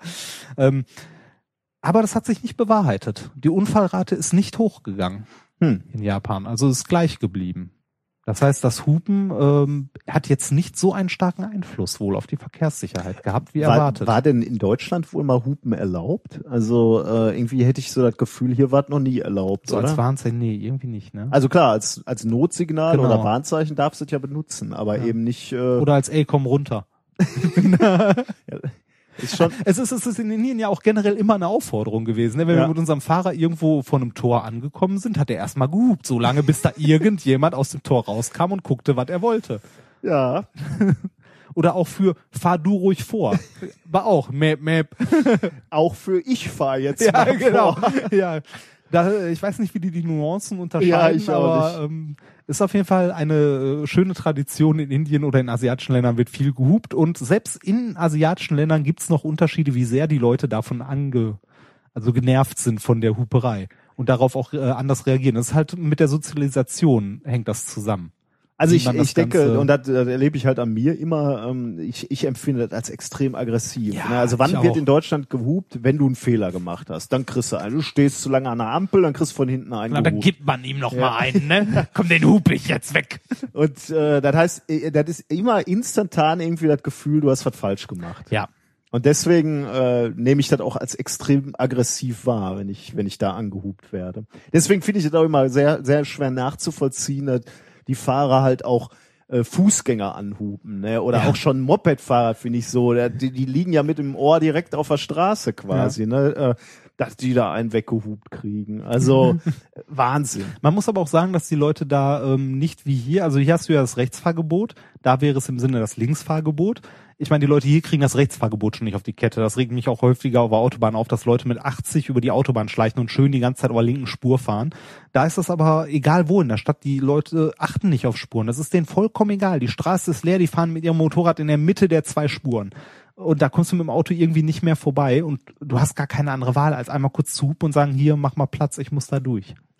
Ja, die Regeln sind etwas anders, die Regeln Ja. der Straße dort. ähm, ich glaube, wir würden da nicht äh, klarkommen. Ich hatte ja noch die naive Idee, bevor ich das erste Mal da war, ach schön, wenn wir in Indien sind, könnte ich mir mal ein Moped leihen und mal irgendwo hinfahren. Aber als wir gelandet sind und das erste Mal durch diesen Verkehr gefahren sind, wusste ich, nein, das wird nicht passieren. Im Kleinen, äh, dass die Verkehrsregeln anders sind, äh, fällt, fällt einem dann ja auch auf, wenn man am Markt ist beispielsweise äh, und da versucht durchzukommen. Also Ja. unsere Gastgeberin, die da durchgelaufen ist, äh, die haben wir halt jede Minute verloren, weil die sich Mhm. da sehr schnell drin bewegen kann. Während wir in so Menschenmassen oder ich zumindest sehr zurückhaltend bin und äh, wenn, wenn Leute an mir vorbei wollen und drängeln, dann lasse ich die eher die halt vor, vorbei, weil genau. wird schon irgendwie Oder wenn jemand von rechts kommt, dann lässt man den halt mal so nach links durchgehen. Ja. Aber das ist falsch, weil die Äh, man nutzen jeden halt, Platz ja, aus. Man fällt halt immer zurück und man kommt nicht vorwärts, Mhm. äh, was dann dazu geführt hat, dass unsere Gastgeberin irgendwann gesagt hat, geht ihr mal vor, ich gehe hin äh, und ich folge euch einfach. Ich kann euch auch besser sehen als ihr, ihr mich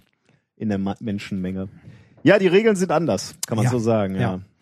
Also Hupen ist da essentiell wichtig und äh, das wollte ich äh, den Leuten nochmal näher bringen. Vielen Dank fürs äh, Gehupe. Haben wir ein Soundbeispiel dazu eigentlich? Du hast mir nichts gegeben, ne? Genau. Hattest du nicht irgendwie abends mal? Ich, nee. Okay, dann nicht. Ja, ich hatte Videos, aber Ja, ähm, Egal. jetzt nicht so spontan. Schade. Tut mir leid, ja. ähm, Ja, dann äh, sind wir mit den ersten beiden Themen auch schon durch. Ne? das führt uns zu Die äh, Themen sind auch nicht so lang diesmal. Ne? Das ist auch äh, Wir, wir sind ja quasi, äh, Unvorbereitet. wir haben ein Experiment auch vorbereitet. Ne? Ey, das haben wir tatsächlich. Viel mehr du. Und, Ähm, ja, und äh, das äh, passt sogar trotzdem, obwohl es äh, vorher schon vorbereitet wurde von mir, sind also lange geplant äh, von Ja. mir. Äh, ja, jetzt muss ich mal kurz meinen. Nee, warte mal, wenn ich du komme da- nicht an den Kopf. Ja, kommst, ich kommst du da, dein Kopfhörerkabel ist länger, ne? Kommst du an den Lichtschalter? Wir müssen nämlich dafür jetzt hier verdunkeln. Oh. Ähm, es geht nämlich um Folgendes, das, was viele Leute in Indien suchen, was auch wir äh, in Indien gesucht haben und gefunden haben, Sehr schön. Erleuchtung. Ja, Es geht um Erleuchtung. absolut. Es geht immer nur um Erleuchtung, ja. Ähm, und zwar Erleuchtung im Sinne von ähm, knallharter Erleuchtung. Oh. Und zwar habe ich dafür folgende Sachen mitgebracht. Jetzt brauchen wir doch noch mal wieder ein bisschen Licht. Hast du gerade dein iPhone zur Hand und kannst mal Licht machen? Nee, Ansonsten hab habe ich ich, ich hab mein iPhone zur Hand und kann mal Licht machen, Was? weil äh, man muss ja hier noch ein bisschen sehen, was äh, was ich hier vorbereiten muss. So, hier halt mal. Vielleicht möchtest du Fotos davon machen.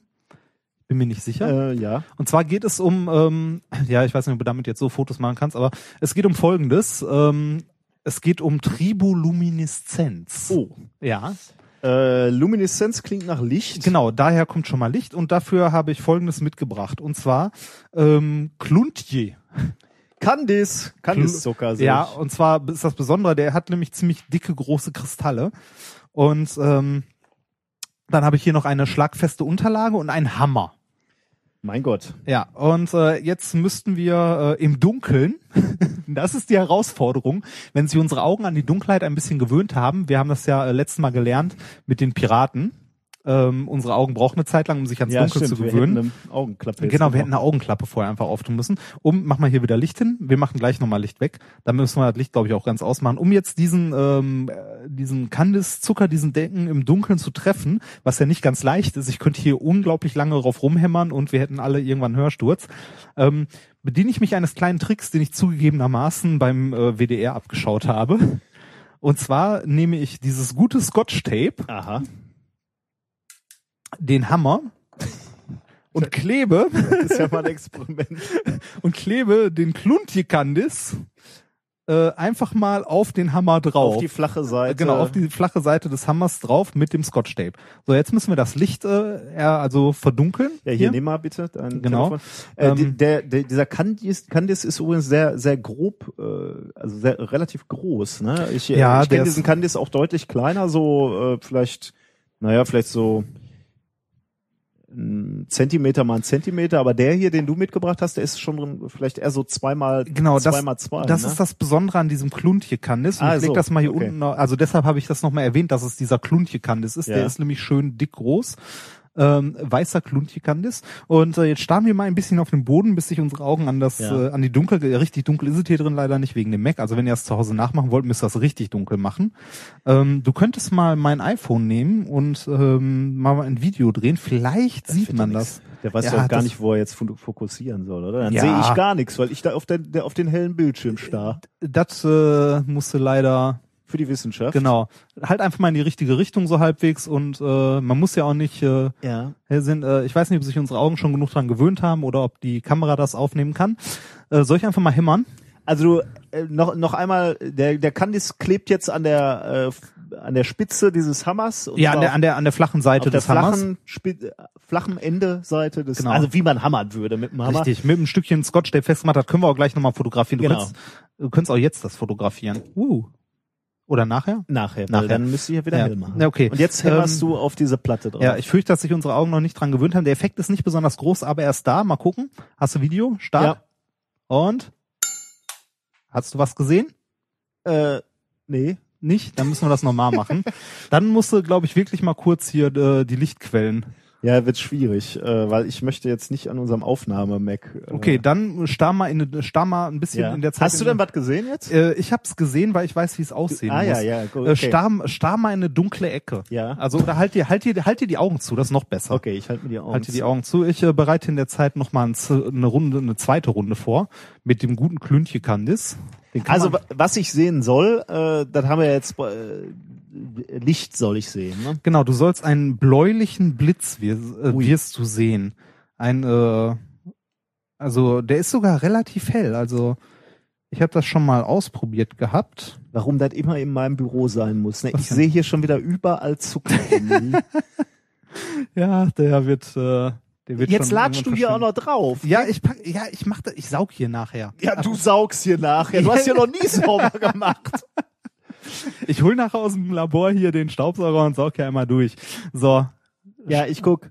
genug? Ja. Boah, yo, ich hab's Hast du gesehen, oder? Ja. war super, oder? Cool. Ja. Das ist äh, das Experiment. Jetzt die Frage, warum zur Hölle leuchtet das? Hier mach mal wieder Licht. Also relativ äh, das ist auch starker, deutlich, ja, ja, das wenn ist man deutlich zu sehen. Also also äh, unter diesen nicht idealen Bedingungen Oh, verdammt, hier, ist- ja, ich hol gleich eben meinen Staubsauger. unter diesen nicht idealen Bedingungen äh, äh, nicht nicht so deutlich zu sehen, aber ähm, Mhm, Tatsächlich, wenn du, ähm, ich bereite das hier nochmal vor, damit du das nochmal Ja. abfotografieren kannst. Ups. Ähm, ja, ich mache hier nachher sauber. Ähm, nicht nicht ein einziges Mal hast du hier sauber gemacht. ich habe auch noch nie so einen Dreck gemacht wie bis jetzt. Jetzt isst du so ein Kandis. Ja, Ne? Du, du saust mein mein Büro ein, da steht Zucker auf dem Tisch. versaust mir jetzt auch noch die Aufnahme Nein. hier, weil du die ganze Zeit jetzt am am Mümmeln bist hier das Dingen. So, so sieht das Ganze aus. Fachmännisch. Das interessiert mich jetzt nicht. Ich fotografiere jetzt erstmal mein, Lab- mein Büro.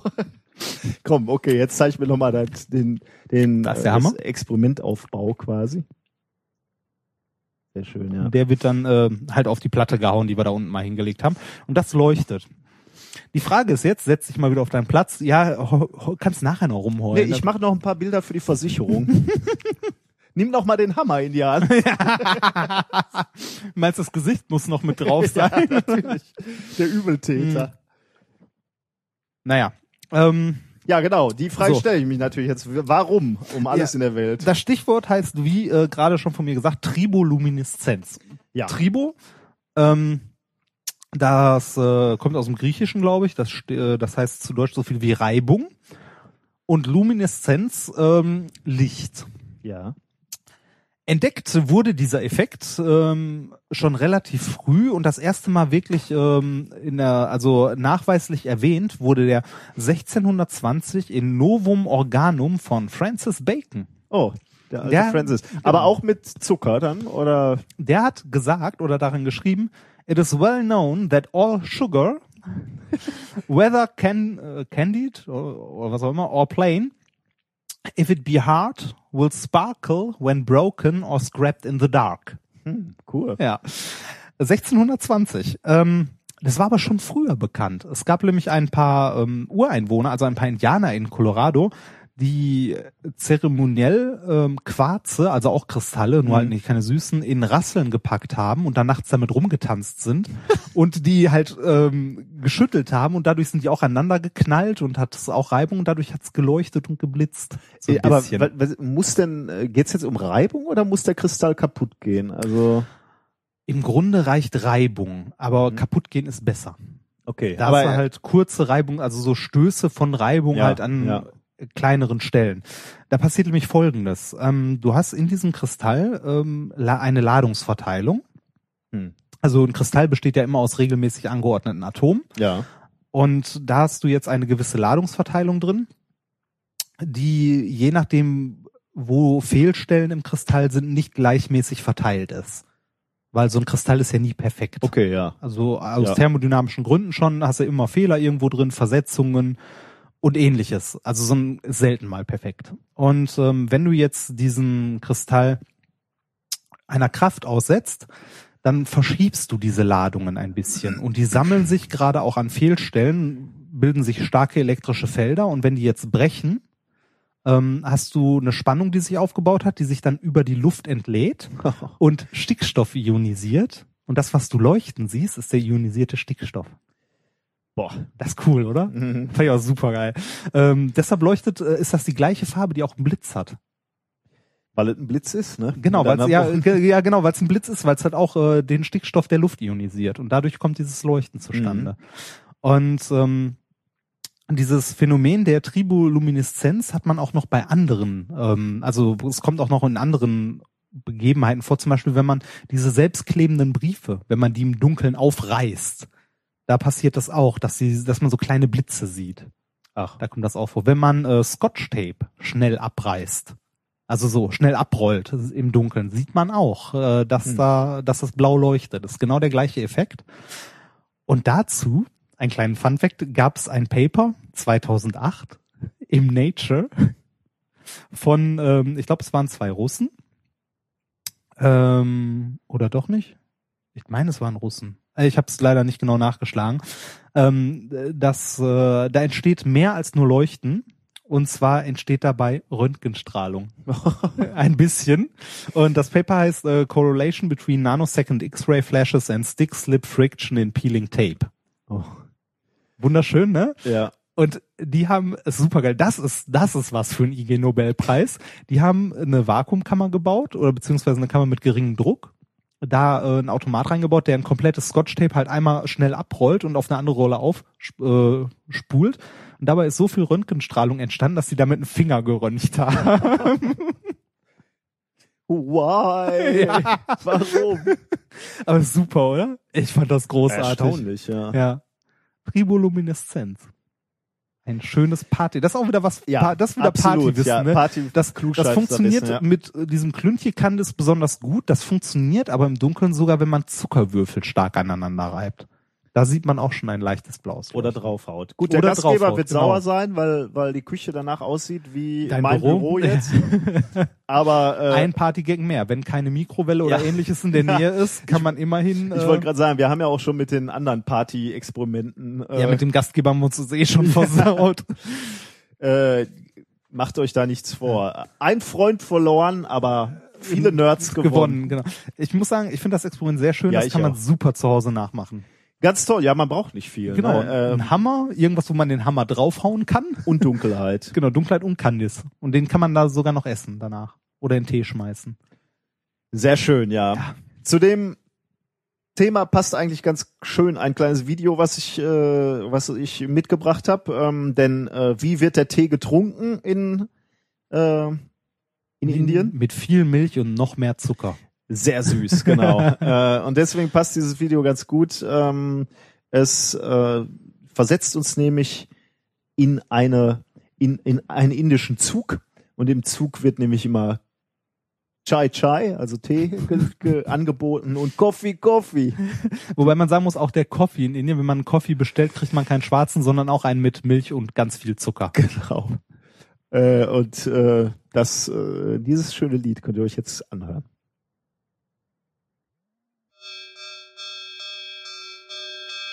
Chai, chai, coffee, coffee.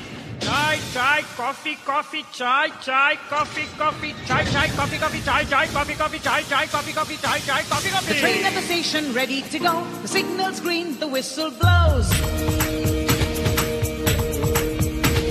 The train at the station ready to go. The signal's green, the whistle blows. We're on our way, chugging away.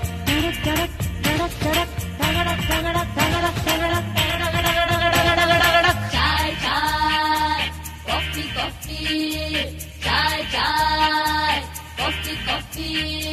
Bridges, brooks, forests, fields, hills and mountains, tunnels deep. Bridges, brooks, forests, fields, hills and mountains, tunnels deep. We're on our way, chugging away.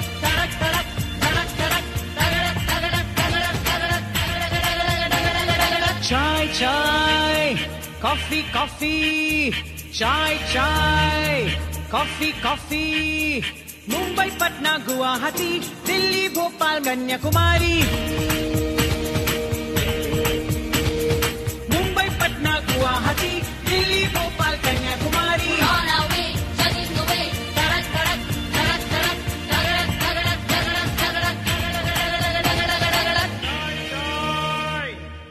Coffee! Chai, chai, coffee, coffee, chai, chai, coffee, coffee, chai, chai, coffee, coffee, chai, chai, coffee, coffee, chai, chai, coffee, coffee, chai, chai, coffee, coffee. Chai Chai Coffee Coffee. so viel. Wo gräbst du sowas aus? Also mal ganz ernsthaft. Hast du, äh, hast du irgendwie, hast du Leute, die du gerne quälst oder so? Also, Hallo, alles für den Hörer. ja, du willst die Hörer quälen. Weißt? Also, Ja, ich- so, Ich, ich war ja froh, dass unsere Subscriberzahl jetzt irgendwann mal größer geworden ist und wir uns sehr darüber gefreut haben. Ne? Und äh, jetzt ist die garantiert mal um die Hälfte wieder gefallen. Danke. Das unterstellst du mir immer nur, genauso wie du es mir schon unterstellt hast mit den. Ähm, Ich möchte an dieser Stelle übrigens. das ist indische Kultur. Chai Chai Coffee Coffee. Im im Zug gibt's gibt's immer ein Ka- äh, ein Ich Teemensch. möchte an dieser Stelle übrigens, wo wir gerade einmal zu äh, Zuschauerzahlen und so kommen, einmal mich kurz bei unseren Flatterern bedanken. Oh ja. Das haben wir nämlich noch nie gemacht, glaube Äh, ich. doch, doch, das haben wir schon mal gemacht. ja, aber, nicht genug. äh, nicht genug. Äh, Ja. Absolut, ja. Ja, vielen Dank. Ihr bezahlt gerade quasi unseren Server. Stimmt. Für, für die, also wir haben ja immer noch dieses Ding mit den zwei Seiten. Ich wollte die neue Seite mit dem Potlauf Player auch nochmal verlinken. Äh, ein bisschen deutlicher, weil die demnächst ganz umzieht. Aber dazu später mehr, irgendwann mal in der nächsten Folge. Momentan läuft das erstmal noch parallel. So. Ja. Es ähm, ja, vielen Dank äh, für die Flatterer, aber äh, wenn wir schon mal dabei sind, auch vielen Dank für ähm, alle Leute, die überhaupt irgendwas tun, äh, uns äh, in, in unseren Hören. Blog schreiben. Danke Ja. fürs Hören, das, das, das reicht im Grunde genommen schon. Ähm, das hat auch Spaß gemacht, in Indien zu sein und immer mal wieder was von euch Ja. zu hören. Ähm, man äh, fühlt sich dann nicht so Heimat. Ja, ja. Ähm, Müssen wir noch was zum Chai Chai sagen? Oder äh, wir hatten in unserem Institut ja einen Chai-Menschen. Boah, ne? das hätte ich gerne hier, ne? Ein Mensch, der uns den Tee bringt. Da, ne? da haben wir wieder so einen Minijob, ne? Der hat keinen anderen Job als Doch. Chai zu kochen. Der sollte oder? eigentlich auch noch den Garten vorne machen, den hat er aber nicht Ah. gemacht. Aber wegen der Schlangen, ne? das weiß ich nicht, warum er das nicht gemacht hat, aber ähm, er hat äh, er hat's nicht gemacht, ja. Aber er war äh, einer der Jobs, die er hatte, war Chai kochen und vorbeibringen. Äh, äh, tatsächlich nicht kochen, ne? Oder der hat ihn holen, aus der ne? Mensa Ja, geholt, holen. ja. Der war aber gut. Also Der Chai den- oder den der Mann? sich- äh, der der Chai. Äh, du, Der Mann tat mir durchgehend Ja. leid. Das, der hat immer so Reinhard hat traurig mich irgendwann geguckt. darauf aufmerksam gemacht, dass er immer so traurig geguckt hat. Aber ich glaube, der Reinhard hat sich jetzt noch eingebildet. Ja. Äh, Siehst du, ne, da, da ist wieder dieses Herablassende, das du in deiner Position, Position hast. Ich habe auch ein Auge für den kleinen Mann. Naja, weil, er, weil der aus deiner Kaste kommt. ja, genau. so. Gut. Dr. Ja, Wörl. Wir sind noch nicht wieder Mr. Remford. Ja. Was gibt's denn? Was ist denn jetzt schon wieder? Ja. So. Äh, du mahnst zum nächsten Thema, genau. richtig? Ja. Äh, ich habe noch ein Thema, oder ich, ich wollte gerne noch ein Thema mitbringen, weil äh, es, äh, auf so einer Reise, da kommen einem ja so manche Herzensangelegenheiten nochmal irgendwie. Beziehungsweise ähm, fallen einem Sachen auf. Es, Ne? Genau, ja, so, so kann, kann man es sagen, ja. Es fallen einem Dinge auf, über die man schon äh, immer mal ranten, äh, sprechen wollte. äh, und äh, eine Sache, ähm, die einem äh, immer mal wieder auffällt bei Flugreisen, äh, ist das folgende Thema, was ich zunächst einmal genannt habe, Wilma und die Kunst, ein Flugzeug zu befüllen. Ähm, emotional beschäftigt mich dieses Thema sehr. Wie, wie bordet man ein Flugzeug oder wie ähm, befüllt, besteigt man ein Flugzeug? Ähm, deswegen dachte ich, okay, ich setze mich mal ein paar Minuten hin, lese mal ein paar Paper, da wird ja sich schon mal einer zu äh, ausgelassen Es ist haben. erstaunlich, dass es Leute gibt, die dazu arbeiten, schreiben, wie man ein Flugzeug befüllt. Man Ja. würde sagen, Tür auf, Leute rein, Tür zu. Ja, da gibt es Ah. tatsächlich, äh, was ich feststellen musste, sehr viele äh, äh, ähm, Modelle, äh, Modelle Konzepte. und Veröffentlichungen dazu. Und ich muss ein Geständnis machen, dieses Thema hat meinen Horizont deutlich äh, überschritten. Nein, der Horizont vielleicht nicht, aber das, das Thema ist ähm, Rocket Science. Also es ist so schwierig. äh, es gibt verschiedene Lösungsansätze. Da ist Quantenmechanik nichts gegen. Das Borden eines Flugzeuges ist kompliziert. Warum ist das überhaupt interessant? Oder warum muss man sich darüber überhaupt Gedanken machen? Äh, warum will man möglichst schnell möglichst viele Menschen in ein Flugzeug reinkriegen? Äh, ähm, der Grund oder die, die Frage hat eine, eine ganz klar wirtschaftliche Relevanz.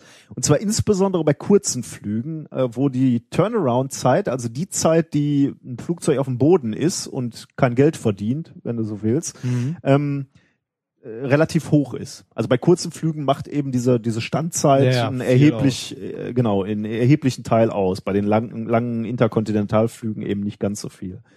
Ähm, das heißt, dieser Turnaround, diese Turnaround-Zeit bestimmt im Grunde genommen deinen Gewinn. Je mehr du davon wegknabbern kannst, desto mehr Geld willst du machen.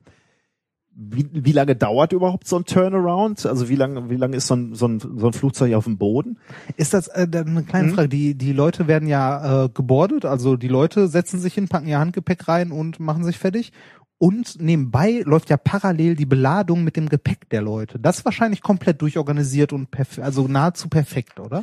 Ähm, da, das ist zumindest nicht das Nadelöhr, ja. genau, Weil, weil da ist kein Mensch bei. Ja, sehr schön. Da, komm, da kommen wir natürlich schon, da, Ja. da nimmst du natürlich schon im Grunde genommen das vor, vorweg, was all die Modelle, du kannst dir ganz tolle Modelle Ja. einfallen lassen äh, fürs Borden eines Flugzeuges. Das eigentliche Problem ist der Faktor Mensch. Das ist so wie Sozialismus, oder? ja, ja, genau. Im Prinzip gut. ja, funktioniert nur irgendwie nicht. Ähm, genau. Ja. Also ähm, der Turnaround be- beinhaltet eben Wartung, Reinigung, Passagiere raus, Passagiere wieder rein. Ne? Ja. Ähm, da gibt's äh, der, der kann relativ zügig gehen, zum Beispiel 35 Minuten für ein kleines Flugzeug, für so eine äh, Boeing 737. Das sind schon gute Zeiten, äh, 35 Minuten, aber bist müde, mein Freund. Ein bisschen, ja. Ich bin ja seit 8 Uhr heute Morgen hier. ja, Komm mal, hier. ähm, kann aber auch durchaus Stunden dauern. Also äh, eine Boeing 747 dauert auch etwas länger. Mehr, also größeres Flugzeug Ja, ja, einfach, man muss, hast du mehr zu tun. Ähm, die, äh, Southwest, also die Airline Southwest hat mal nachgerechnet, ähm, was es bedeuten würde für ihre Flotte, wenn jeder Turnaround nur fünf Minuten länger dauern würde. Und das ist ganz Das interessant. ist nicht viel, ne? Also Fünf Minuten jetzt, Ja, ne? Da, eine Oma, die äh, ihre Tüte oben nicht reinkriegt, Ja. ne? Da bist du schnell bei fünf Minuten. Fünf Minuten, ne? Wenn, wenn jeder Turnaround fünf Minuten länger dauern würde, die machen äh, pro Tag 2700, also ich weiß nicht genau, von wann die Studie ist, also das, die wird jetzt nicht mehr ganz aktuell sein, machen die 2773 Flüge mit 461 Boeing 737s. Oh, dazu kommt einige, da Also- kommen einige Minuten zusammen. Ja, genau. Also, also 460 Flugzeuge im Einsatz, 200, äh, 2700 Flüge etwa. Wenn Sie fünf Minuten länger bräuchten pro Turnaround, bräuchten Sie 18 neue Flugzeuge. Das kostet 972 Millionen Dollar, fast eine Milliarde. Pro Tag? Ja gut, das ist jetzt eine Anschaffung. Ne? Die Flugzeuge so, werden, ja, erst, okay, werden, ja, ja, werden erstmal eine okay. Anschaffung. Aber was in dieser Rechnung noch nicht drin ist, sind die Kosten für Techniker und Piloten. Das, das äh, würdest du natürlich täglich zahlen. Du, und Wartung natürlich auch.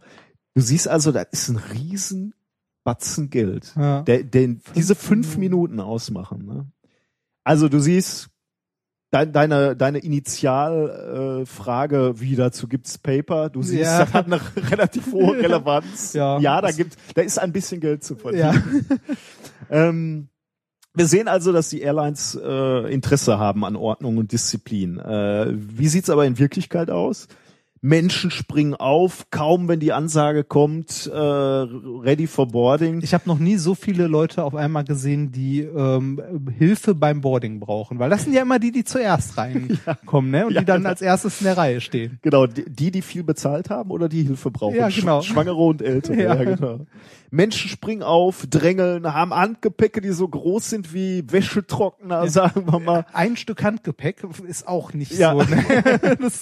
Ein Handgepäck plus drei Tüten Einkäufe. ja, ne? genau. ähm, ja, die, die Leute, die, die schon sehen auf ihren Boardingpässen Reihe eins bis drei müssen trotzdem als erstes da reinstürzen, um dann da rumzukramen und die blockieren alles. Da kannst du so richtig merken, wie, wie so eine, so eine Airline, wie die da sich das anguckt und da knistert das Geld nur so weg. Ja. die, Ja. die müssten ja wahnsinnig werden eigentlich. Deswegen haben sich so Airlines natürlich äh, Systeme einfallen lassen, wie man das regeln kann, was man machen kann. Bei allen äh, Airlines da ist immer das Gleiche. äh, Vollzahler dürfen als erstes rein, also die Ja, First Class. First Class. Also die Leute mit Business. den, die Leute mit den Betten. Ja, vorne. genau. Schwangere und Behinderte natürlich auch. Also Mhm. Hilf Hilfebedürftige, sagen wir mal. Aber dann ist halt die entscheidende, das Entscheidende, was kommt danach? Also in welchem System geht's danach weiter? Ähm, dann gibt's das häufigste System, ähm, was angewandt wird, ist Back to Front, also die hinteren Reihen und dann dann erst die vorderen Reihen. Mhm. Ähm, das funktioniert ganz gut, machen wie gesagt auch viele Airlines. Das Problem ist, wenn es zum Stau kommt, also wenn wenn einer sich nicht dran hält und dann schon relativ weit vorne anfängt, ja anzu- vorkommt. was vorkommt, ähm, dann passieren nämlich, dann ist zum einen erstmal der, der Stau, der dann stattfindet. Ähm, dann passieren auch so Dinge, dass Leute, wenn sie dann da schon rumstehen und noch nicht an ihren Platz kommen, ihre Sachen dann auch schon mal ins in die Gepäckablage Lage Ah, packen. ja. Der Platz fehlt dann natürlich nachher den Leuten, die sich da hinsetzen wollen. Die müssen dann wieder nach hinten, um da Ja, was ja. reinzu. Also es, der, äh, menschliche Faktor spielt da eine Riesenrolle. Da wird's halt schwierig. Ähm, du hast da eben genau so eine so, so ein Faktor, wo sich Menschen ins, in die Quere kommen. Mhm. Sagen wir mal. Da gibt's eine Outside-In-Technik. Äh, die macht Delta und United zum Beispiel. Äh, die funktio funktioniert so: als erstes die äh, die Fensterplätze, dann die mittleren Plätze und dann die Gangplätze. Im Englischen Window Middle Aisle und deswegen Wilma. Ah. Das, da kommt, kommt der äh, äh, Name Wilma ins Spiel. Äh, Window Middle Aisle. Ähm, damit du also erstmal die Leute ja eben an die Fenster setzt, dann die mittleren und dann an den Damit Gang. niemand mehr im Weg steht. Ne? Damit erstmal keiner im Weg steht, ja. Ähm, das gibt's noch in einer komplizierteren Version. Äh, US Airways macht das ähm, Wilma mit Zone, äh, wird auch genannt äh, Reverse P Pyramid System. Gott. Äh, das geht so. Hintere Fenster und Mitte, vorne Fenster und Mitte, hinten Gang, vorne Gang. Ah. Ähm, Gibt es Studien oder haben Leute untersucht, ob irgendwas davon besser funktioniert als das andere? Ja, tatsächlich. Diese US Airways Wilma mit Zonen, also Reverse Pyramid, das, was ich jetzt zuletzt gesagt habe, äh, da hat US Airways natürlich Studien gemacht. Die führen ja nichts ein und Ja. behaupten dann einfach, dass das funktioniert. Die haben tatsächlich die Turnaround-Zeit, ihre persönliche Turnaround-Zeit nochmal um drei bis fünf Minuten reduziert. Man muss dazu aber auch sagen, ne, ich meine, die ganzen Leute, die aufspringen und sich sofort anstellen, das sind halt Idioten, ne? Man muss aber auch, man muss aber auch sagen, man, das Boarding-Personal sollte aber auch konsequenter sein. Und wenn jemand kommt, halt Reihe 1, und der sein, ich meine, steht auf dem Ticket ja drauf, und der denen ein Ticket gibt, sollen die sagen, komm in zehn Minuten nochmal wieder.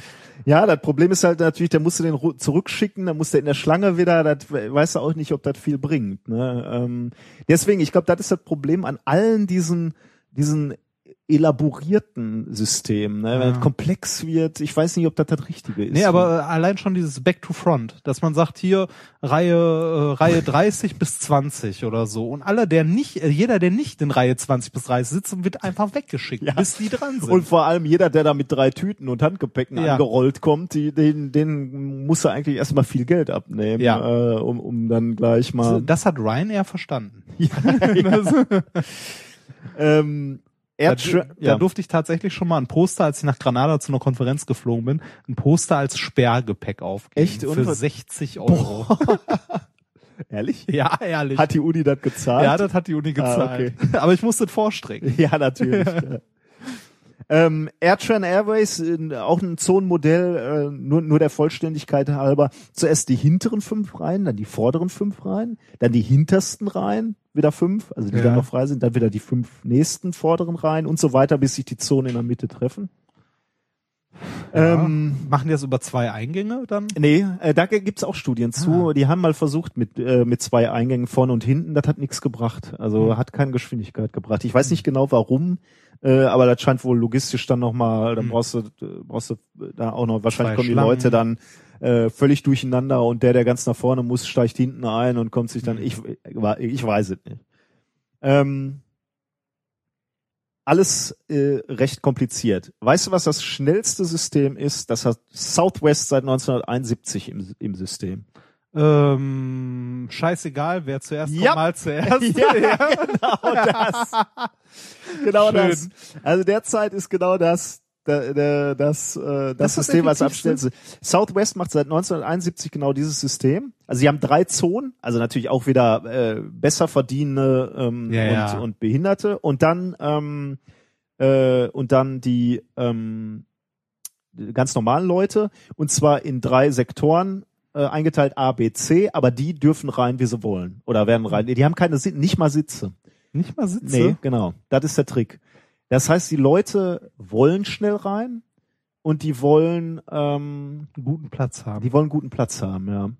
Hm. Äh, das hat natürlich, also äh, Southwest ist eher so ein Billigflieger, also da bleiben wir bei, bei das ist so Ryanair-Klasse. Mhm. Ähm, die wollen halt, äh, also die, da ist es halt Teil des Konzeptes Da ist quasi. Service halt auch scheißegal. Ja, genau, irgendwie so. Also die, die Leute, die sich da ein Ticket kaufen, die wissen, dass sie Pech haben können, dass sie keinen guten Platz kriegen. Mhm. Ähm, aber äh, wissen auch im, im. Umkehrschluss, äh, selbst wenn du dir sehr knapp ein Ticket kaufst, beispielsweise, du kannst noch einen guten Platz kriegen. Du musst halt nur dafür Mhm. kämpfen ein bisschen. Und sie sind halt schnell. Habe ich gesagt, 25 Minuten pro Turnaround. Das ist äh, also im, im, im Vergleich zu 35, was so der der Durchschnitt ist, äh, ist das schon erheblich. Ich meine, hat ja natürlich auch Vorteile. Ne? Ich meine, niemand muss seinen Platz suchen, wenn er reinkommt. Kommen einfach die ersten Leute. Also dann hast du das Gedränge nicht im Flugzeug, sondern so wie es jetzt sowieso schon hast, beim Borden, also beim beim Anstellen. Also die Leute stellen sie an, dann kommst halt rein, du nimmst dir den erstbesten Platz, den du akzeptabel findest. Du suchst gar nicht erst groß, weil Ja. dann ist die Gefahr da, dass jemand anders den akzeptablen Platz ja schon nimmt. Also offensichtlich funktioniert es.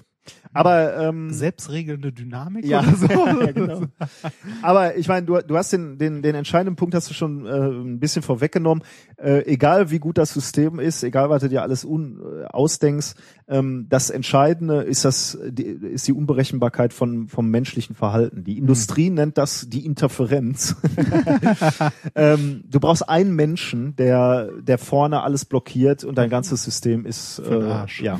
Also dann äh, und das kannst du halt nur schwerlich ähm, simulieren. Ähm, das, das, was wirklich, also all diese Systeme, die entwickelt wurden, äh, sind nicht so, dass es, dass es, dass du Riesensprünge machst. Ich meine, Southwest hat, hat aber was ganz gut funktioniert, aber das ist halt auch ein System, was sicherlich nicht jede Airline übernehmen will. Also ein Ja. Premium-Airliner, der wird jetzt nicht sagen, viel Spaß, sucht euch einen Platz und dann und Schnauze halten, sondern das wirst du einfach nicht machen. Wenn er, wenn er viel Geld für ein Interkontinental Ich meine, jeder hat ja auch die Wahl, einfach mehr Geld auf den Tisch zu legen. Tatsächlich. es gibt äh, auch bei Southwest darfst du äh, nicht nicht nur ähm, Business-Klasse, also wi- wirklich viel Geld, sondern du kannst auch dir auch für 10 Dollar mehr oder 20 Dollar mehr einen Platz äh, tatsächlich dann wieder. Äh, Äh, wie ist das? Dann hast du einen Platz, wo kein anderer drauf darf. ich glaube, dann hast, äh, wenn ich das richtig gelesen habe, hast du dann einen Platz, wo äh, der dir gehört. Ah, sowas ähnliches gibt's auch bei German Wings. Da kannst du nämlich, ähm, im Grunde kannst du ja auch wie normal halt vorher einchecken und hier, da und da halt einen Platz aussuchen, auch online. Äh, es gibt aber ein paar Sitze, für die zahlst du irgendwie 20 Euro mehr oder so. Die sind dann ein bisschen, ein bisschen mehr Beinfreiheit. Ah, okay. Oder halt am Notausgang oder so. Ja, genau. Also das kannst du da auch machen. Ähm, also all diese Systeme äh, funktionieren äh, bedingt. Jeder hat da so sein System, aber machst jetzt auch keine großen Sprünge. Deswegen sagen die äh, die Leute, die sich damit auskennen, sagen, das Einzige, was wirklich hilft, äh, um um wirklich die Zeit zu reduzieren, ist oder der, der dickste Hebel, den du anlegen kannst, ist die Reduktion von Handgepäck. Ja. Ähm, deswegen, äh, da sagen alle Modelle, wenn du da beigehst, also wenn du wirklich darauf achtest, jeder nur ein Gepäck und Stück und zwar so groß, dass das auch wirklich oben das reinpasst. machen ja wirklich die Billigflieger auch. Da sind die sehr rigoros. Ne? ich ehrlich gesagt verstehe ich nicht, warum die großen das nicht machen. das nicht machen, weil teilweise nervt das ja schon. Ja, also ja, das ich meine, uns, unsere unsere Einstellung oder un- unsere Art und Weise, wie wir damit umgehen, da kommt ja der Aufruf, äh, fertig machen zum Borden, dann springt ja erstmal die ganze Meute auf und wir bleiben ja sitzen und gehen als Letzter rein. Ja, ja. Warum willst du als erstes in so einem Flugzeug sein? Ja, Äh, dann sitzt du noch länger da. Sitzt du halt noch länger eingesperrt. Das Einzige, wo es wirklich Sinn macht, ist fürs Handgepäck, äh, wenn, du- wenn du einen Platz dafür brauchst. Und das ist das Einzige, wo es mich halt aufregt, wenn ich dann da reinkomme und alles ist voll, weil die ihre drei Tüten mit Zigaretten aus dem Duty Free da noch reinpröppeln Ja. mussten oder noch irgendwelche Dinge. Das geht einem schon auf die Nerven. Ja, das äh, kann ich sehr gut nachvollziehen. Und da könnte, ich- könnte ich halt sagen, okay, da, da sollten sie vielleicht mal reduzieren. ja. Eine, eine Studie habe ich noch gefunden, ein letztes Modell, äh, veröffentlicht äh, tatsächlich kürzlich, äh, letzten Monat in der Oh. Transportation Research Part C, Emergent Technologies. Was das für Zeitschriften Ja. gibt. Curtin University und Beihang University in Beijing von Dr. T. Kiao Tang. Die haben nämlich äh, das komplizierteste System äh, sich ausgedacht, was ich äh, finden konnte quasi. Jeder rennt so lange durchs Flugzeug und setzt sich dann hin und einer muss immer wieder raus, weil immer ein Sitz weniger wird oder so. genau, Reise nach Jerusalem. Ja, ja, genau. Äh, sie, äh, sie haben zwei, drei Sachen verglichen. Zufälliges Boarden, Assigned Boarding, also das übliche, Mhm. und ein neues Te- System, was die entwickelt haben. Ähm, da werden Sitzplätze zugeordnet nach Faktoren, die beinhalten optimale Geschwindigkeit. Also bist du eher jung und kannst schnell laufen oder eher langsam. Attribute des Handgepäcks, wie groß, wie sperrig, wie ja. viel und so weiter. Das war viel Vorarbeit, ne? Ja, genau. Also ähm, das ist genau der Punkt. Du müsstest erstmal wirklich, äh, also die, deine. Und dann sicher gehen, dass er sich nicht noch doch noch eine Tüte irgendwo holt. also ich meine, wie willst du das auch machen? Wie, Ja. wie weißt du, wie schnell einer in so einem Ich hatte gerade kurz die Überlegung, man könnte Flugzeuge anders bauen. Man macht beim, beim Check-in oder beim Boarding äh, Stühle, wo die Leute sich hinsetzen und dann schnallen sie sich auf den Stühlen schon an, dürfen sich da gar nicht mehr bewegen und werden dann reingekarrt nacheinander.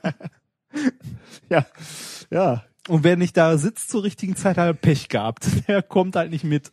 Also äh, unnötig zu sagen, dass äh, die Forscher hier von diesem letzten Modell, äh, Modell immer noch darauf warten, dass eine Airline ihr Modell übernimmt. äh, bisher hat keine Airline Interesse gezeigt. Verwunderlich. Ja. So viel zum Borden. Äh, wobei ich äh, muss noch einen persönlichen Kommentar, das hat nichts mit Borden zu tun zu haben, aber das muss ich noch loswerden, weil ich gerade aus dem Flugzeug praktisch quasi ausgestiegen bin. Ich hasse diese Sitznazis. Und zwar, es gibt zwei Na- Sitznazis. Es, es gibt immer einen Sitznazi, der vor mir sitzt und einen, Ja, der hinter boah. mir sitzt.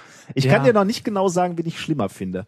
Der Sitznazi hinter mir muss drei, viermal Pipi und zieht sich dann an meinem Sitz, an meiner Sitzlehne hoch. Ja, Während gut, ne? ich da liege, reißt er an meiner Kopflehne, dass ich fast rausfalle, um sich aus seinem verfluchten Sitz zu quälen, Ja. um sich dann kaum ein paar Minuten später wieder reinzuwuchten und wieder an meinem Sitz zu ziehen. Sag mal, ist das so schwer, Der- äh, der- sich vorzustellen, dass vor dir jemand sitzt, Der eventuell der vielleicht möchte. wackelt, wenn ich an dieser Lehne Und der ziehe? eventuell schlafen möchte auch, ne? Oder einen Film gucke oder was esse oder was trinke, das ist mir völlig egal, was ich gerade mache, aber ich will es weitermachen. Ja.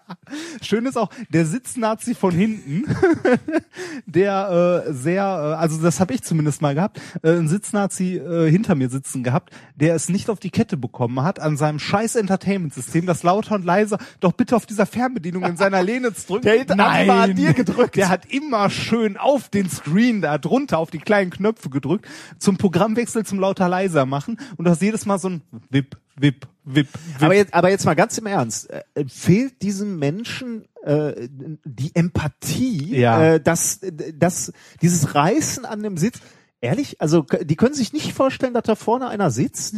Ich habe diesen Stuhl meines Vor Vorsitzenden noch nie angefasst, Ja. außer wenn ich dieses Tablett runterklapp oder wieder hochklapp oder den Bildschirm neige. ja.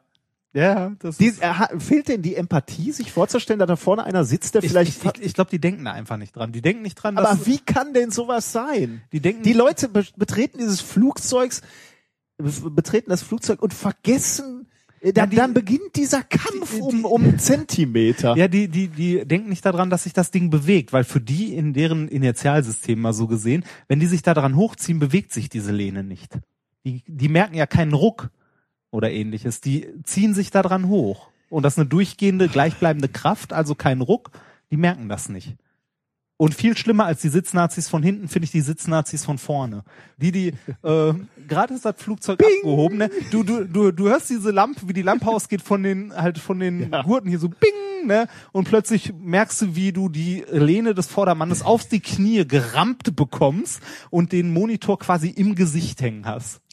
Auch, da, auch da frage ich mich, fehlt denn die Empathie, Ja. dahinter vielleicht einer Definitiv. sitzt? und- Aber du kannst, das Bevor kann doch nicht sein. Du, die haben ja auch wieder jemanden vor Ja. sich, der, von dem müssen sie doch eigentlich wissen, dass wenn der nach hinten donnert, da, dass das sehr offensiv auf ist. unserem letzten Rückflug, ne? Wir hatten ja, wir saßen ja in der Mitte in so einer Viererreihe und vor uns, also wir saßen nur zu zweit in der Viererreihe, die vor uns saßen auch nur zu zweit in der Viererreihe und die hinter uns auch. Wir haben uns ja schon auseinandergesetzt, dass ein Platz zwischen uns frei war, damit wir Platz hatten und die hinter uns haben das genauso gemacht und die haben sich ge- angeguckt, wo wir uns hingesetzt Ja, haben und haben stimmt. sich genau einmal versetzt dazu gesetzt, damit jeder von uns äh, halt genug Platz hat und seine Lehne auch zurückmachen konnte und alles. Nur die Sitznazis vor uns die eine Frau hat sich genau vor mich gesetzt und hat ihre scheiß Lehne zurückgemacht.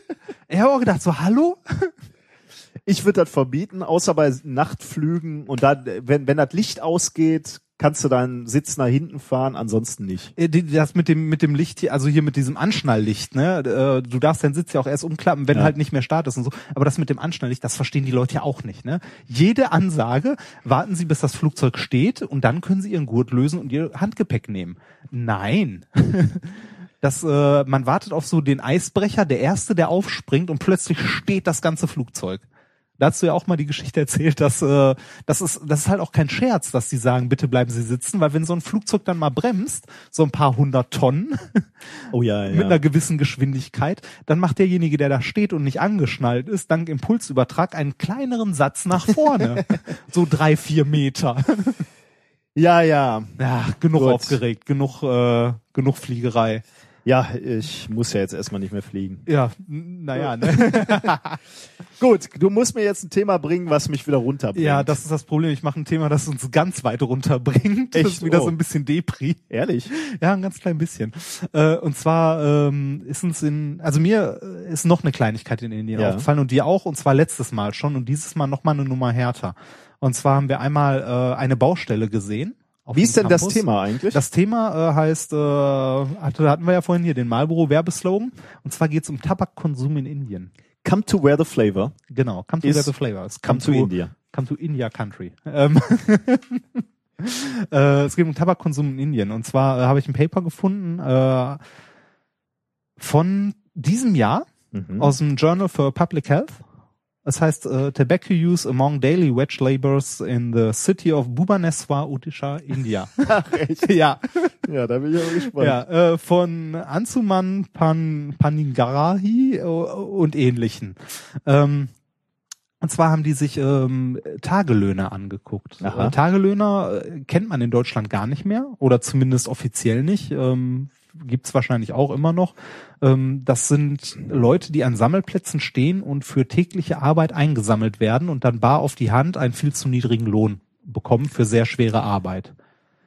Übrigens, äh, wo, wo dann, äh, also wir darauf hingewiesen haben, dass wir er- erstaunt sind, dass so viele Frauen bei diesen Ja. Tagelöhner dabei sind, die, die diese schweren Steine schleppen. Ja, also oder? wir, wir haben eine Baustelle auf unserem Campus gesehen, wo gerade ein Haus ein bisschen renoviert wurde und das war echt eine, ein Knochenjob. Also Ja. die haben äh, riesige Eimer mit Steinen und riesige äh, Bündel mit Steinen durch die Gegend getragen, auf ihren Köpfen rumgetragen ähm, und das wahrscheinlich für wirklich einen äh, sehr, sehr schlechten Lohn, ohne Versicherung, ohne feste Anstellung, Ja. ohne alles. Und die Männer haben die Masch schweren Maschinen bedient, Genau. also die Knöpfe gedrückt Ja. und die Frauen haben die Steine auf dem Kopf getragen mit äh, Das war schon. da hat unser Gastgeber gesagt, ja, hier ist Gleichberechtigung. Ja, genau. Das, wir machen beide die schwere Arbeit. Ne? Ja, super. Das, äh, naja, auf jeden Fall haben die sich äh, in dieser besonderen Randgruppe, kann man ja sagen, ähm, den Tabakkonsum angeguckt. Uns ist ja generell aufgefallen, in Indien sind wenige Leute, zumindest sieht man wenige Leute, die rauchen. Ist mir zumindest aufgefallen. Ja. Also ich habe kaum mal jemand mit einer Kippe in der Hand gesehen. Das hier ist schon relativ deutlich, wenn die Leute äh, am Bahnhof in diesen magischen Vierecken aus gelber Farbe stehen. Äh, und also hier sieht man häufig noch rauchende Leute. Das ist in den letzten Jahren hier auch gesellschaftlich weniger akzeptiert mittlerweile. Äh, Gerade bei der Jugend, die raucht we deutlich weniger als äh, zu der Zeit, als wir noch jung waren. Wobei die mehr diese Krümmel da. Da wollte ich jetzt Ach so, okay, zu, ja, dann, äh, sorry, ja. In asiatischen Ländern ist eine andere Form von Tabak nämlich äh, viel, viel weiter verbreitet. Also der Tabakkonsum ist genauso hoch wie hier, teilweise sogar höher, aber man sieht ihn nicht, weil Kautabak da deutlich verbreiteter ist, als äh, Zigaretten zu rauchen. Mhm. Und Kautabak kennt man hier ja quasi gar nicht. Ja. Ähm, es ist auch seltenst äh, reiner Tabak, der da gekaut wird, sondern äh, eine Nuss, beziehungsweise die Stücke einer Nuss, die sogenannte Betelnuss. Hm. Die Betelnuss ähm, hat in asiatischen Ländern eine lange Tradition als Betäubungsmittel. Äh, ja, Betäubungsmittel klingt ein bisschen hart. Ist so eine Mischung vom, also vom Abhängigkeitsgrad her wie Kaffee und Zigaretten. Also so. Wieso haben wir das eigentlich nie probiert? Äh, ich habe das nicht probiert, weil da äh, wahrscheinlich Nikotin drin ist und ich Ah, als ja, okay. Ex-Raucher auf keinen Fall äh, auch nur in die Nähe von irgendwas Okay, ja. kommen möchte, wo Nikotin drin ist. Okay. Äh, mein Suchtpotenzial ist dafür ein bisschen zu hoch. Okay. Äh, ich war wirklich ein echt schlimmer Raucher und äh, war froh, dass ich das irgendwann nach zehn oder zwei, nee, mehr als zehn Jahren dann mal gelassen habe. auf jeden Fall äh, haben die festgestellt in dieser Studie, dass unter den Tagelöhnern ein äh, Tabak, also der Anteil der Tabakkonsumenten in den Tagelöhnern liegt bei 88,7 Prozent. Das ist selbst für indische Verhältnisse verdammt viel. Okay. Also man merkt, dass, ähm, dass es äh, eine Randgruppe ist und gerade bei ärmeren Leuten, also äh, wenn man das, äh, ich sage, also diese, ich finde den Begriff ein bisschen blöd, aber in einer sozialen Unterschicht oder Randschicht Tabakkonsum deutlich stärker verbreitet ist. Ich habe leider keine Studie gefunden, aber ich vermute, dass das in Deutschland nicht viel anders aussieht. Mhm. Da ist die Randgruppe natürlich nicht so arm und nicht äh, ähm, nicht so ausgeprägt, aber ich denke, dass man hier in äh, sozial schwächeren äh, Familien auch mehr Raucher findet. Er Ist jetzt äh, nur gemutmaßt, Kann sein, aber ähm, kann halt sein. Ähm, es ist, wie schon gesagt, deutlich mehr Kautabak als äh, gerauchte Zigaretten und häufig ist es eine Mischung mit der Betelnuss, weil Betelnuss wird auch gerne mit Tabak vermengt. Okay. Betelnuss wird seltenst ähm, pur gekaut. Man findet die, wenn man in diesen asiatischen Ländern unterwegs ist, so, das waren diese bunten kleinen Tütchen, die überall an den äh, Kiosken hingen oder an so kleinen Lädchen.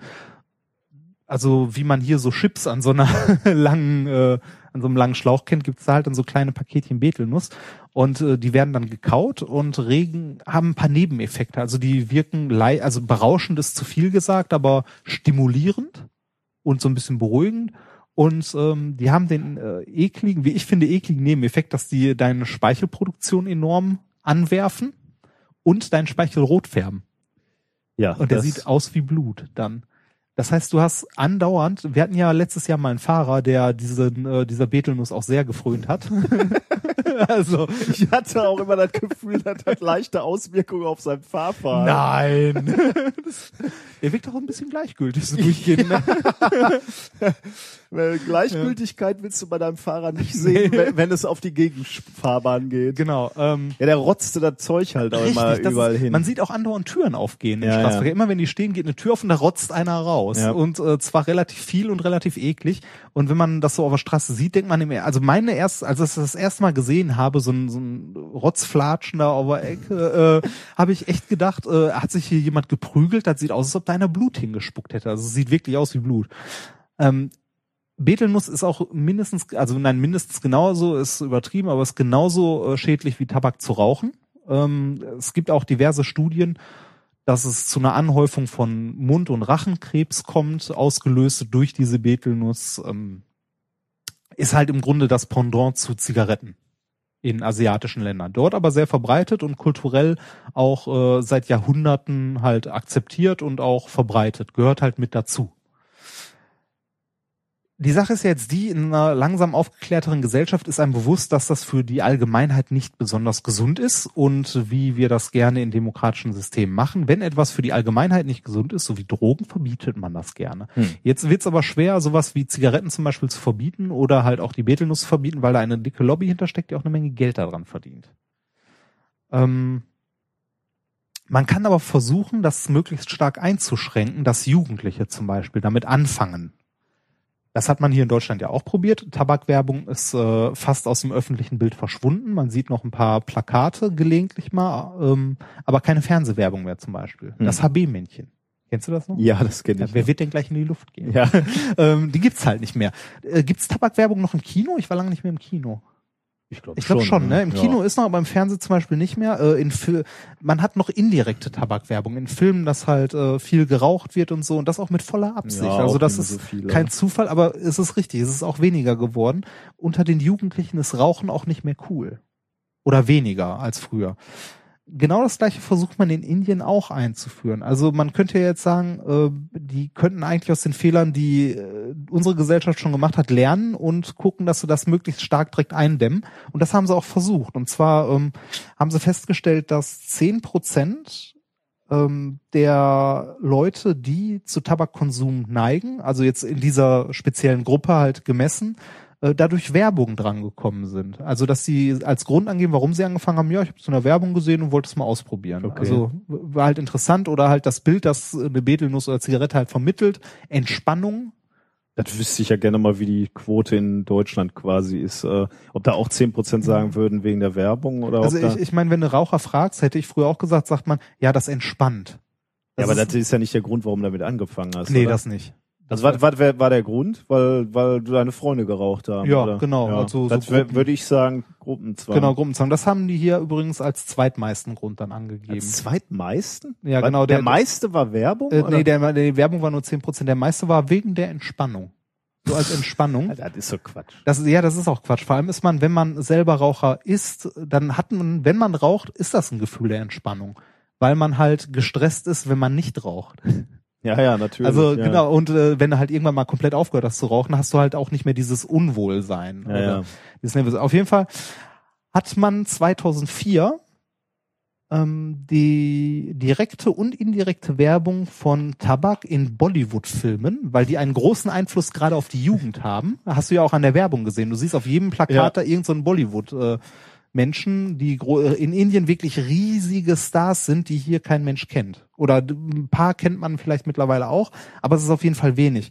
Die Bollywood-Stars sind da auch deutlich bekannter als Hollywood-Stars. Also ähm, das ist ungefähr so wie die äh, Cricket-Spieler. Der Reinhard macht hier zum letzten Thema nochmal einen Rundumschlag durch die indische Kultur. ja, ja, Entschuldigung. Mit den Cricket-Spielern, als sie gefragt haben, ja, hier kennst du den und den, und wir gesagt haben, äh, nein. Ja, aber der ist doch der äh, beste Schlagmann nach dem und dem. Und das so, ja, Auch den wir nicht. Ja, naja, auf jeden Fall haben die 2004 in ähm, Bollywood-Filmen die direkte und indirekte Tabakwerbung verboten. Ich habe dann ein bisschen noch rumgesucht und habe neben diesem Paper hier äh, Tabak-Use, bla bla, noch eins gefunden über äh, die Häufigkeit und die Tabakwerbung in Bollywood-Filmen von 2006 bis 2009. Das hat mich stutzig gemacht, weil es 2004 doch verboten wurde. Hm, darauf habe ich ein bisschen weiter geforscht und in diesem Paper herausgefunden, dass 2009 ein Bollywood-Produzent geklagt hat dagegen, dass halt Tabakwerbung oder indirekt und direkt verboten wird und äh, auch in gewissen Weisen, also in gewissen Punkten Recht bekommen hat und wieder Tabakwerbung machen darf. Er hat sich nämlich berufen auf die Redefreiheit. Oh Gott. Die ist aber eine, ja, das ist hart, oder? das ist aber eine, Ja. Man muss dazu sagen, dass dann aber auch wieder die Gesundheitsbehörden hingegangen sind und gesagt haben, nee, das kann so nicht sein. Äh, Und da läuft momentan wieder ein Verfahren, das halt wieder weiter einzuschränken und so weiter. Aber es ist erstaunlich, äh, das ist quasi das, was genau hier und in Amerika auch passiert ist, passiert da jetzt wieder. Dass man halt Tabakkonsum versucht einzuschränken, Werbung einzuschränken. Man hat erkannt in diesen äh, Gruppenanalysen auch, dass es gerade wichtig ist, also Heranwachsende, also kurz vor der Pubertät, aufzuklären, wie schädlich das alles ist.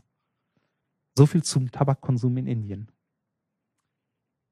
äh, was haben wir jetzt gelernt? Ähm, Ähm, wir haben gelernt, dass ähm, in der ähm, Randgruppe der Tagelöhner äh, ein enorm Ah, hoher ja, ja. Tabakkonsum, Konsum, äh, also das auch eindeutig mit äh, sozialen äh, Umgebungsbedingungen verknüpft ist, also zumindest diesen Studien zu folgen und ähm, dass man generell versucht, den Tabakkonsum in Indien einzuschränken. Also dass man versucht, den Leuten schon in jungen Jahren beizubringen, dass Tabakkonsum ungesund ist. Wenn man nämlich auch diese äh, Tagelöhner fragt, die halt Tabak konsumieren, ähm, ob die aufhören wollen, ist das nur ein komplett, also ein verschwindend geringer Prozentsatz, Mhm. der überhaupt ein Problem da drin sieht.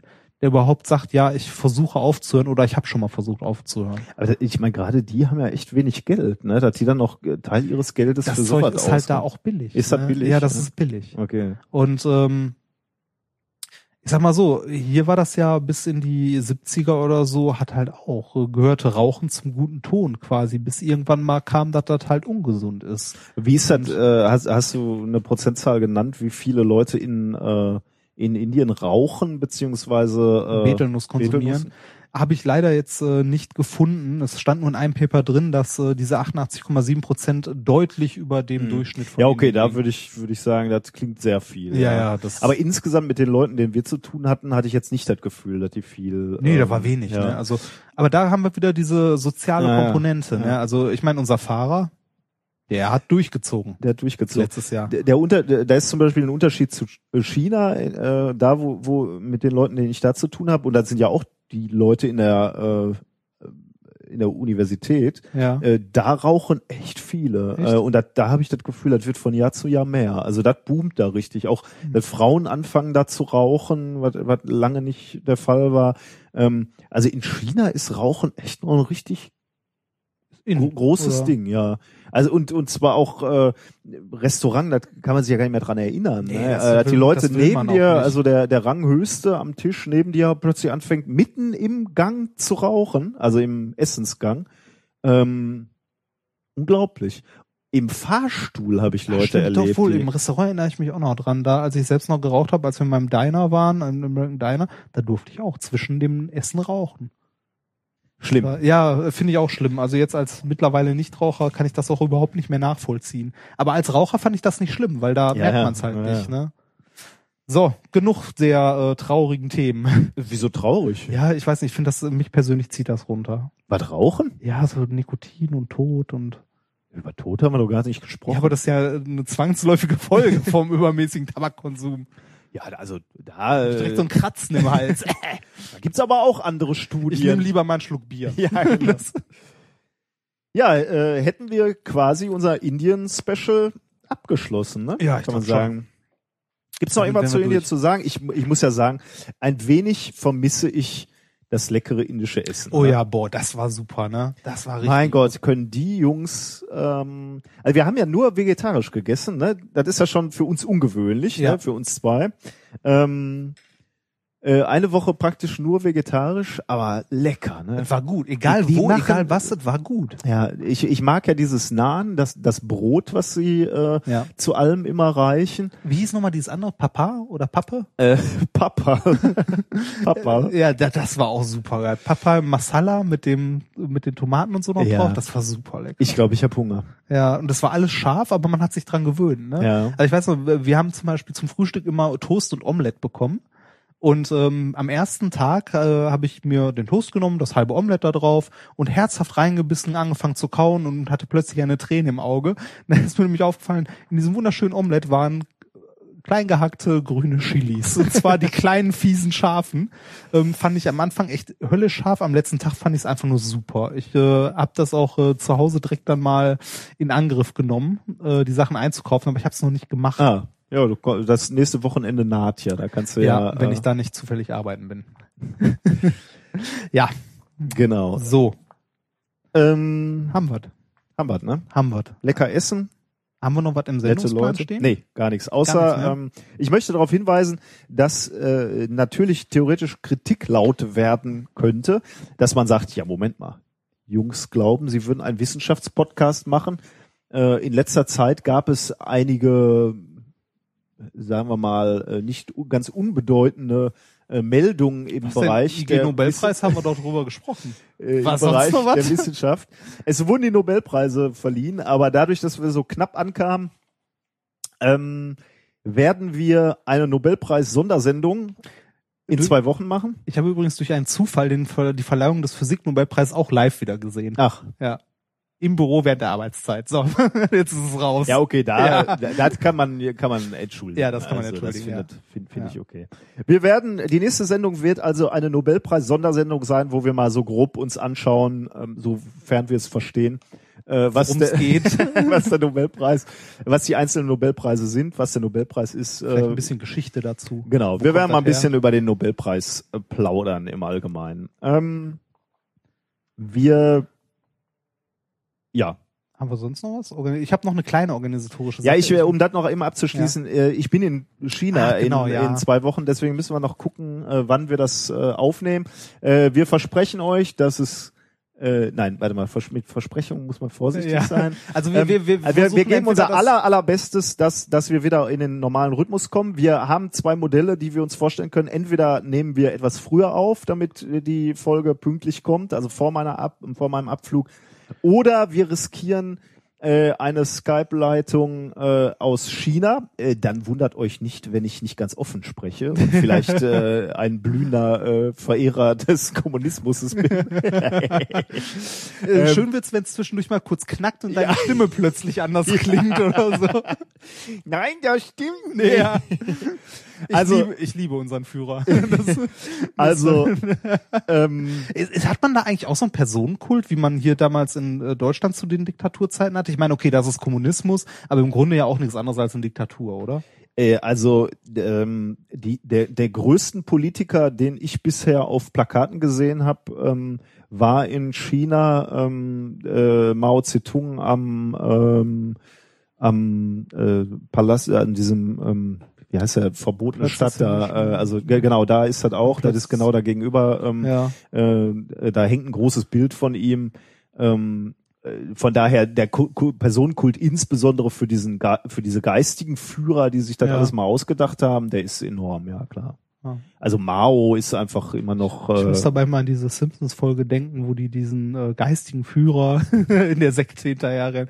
Ja, äh, ja, also von daher ja, die haben Personenkult. ja. Ähm, Also falls jetzt, äh, falls ich nächste Mal äh, akustisch äh, klinge, als würde ich durch eine Telefonleitung äh, Aus China äh, sprechen. ja, dann äh, wundert euch nicht, wenn ich ähm, zurückhaltend, Bitte. wenn ich langweiliger bin als sonst, noch langweiliger bin als sonst.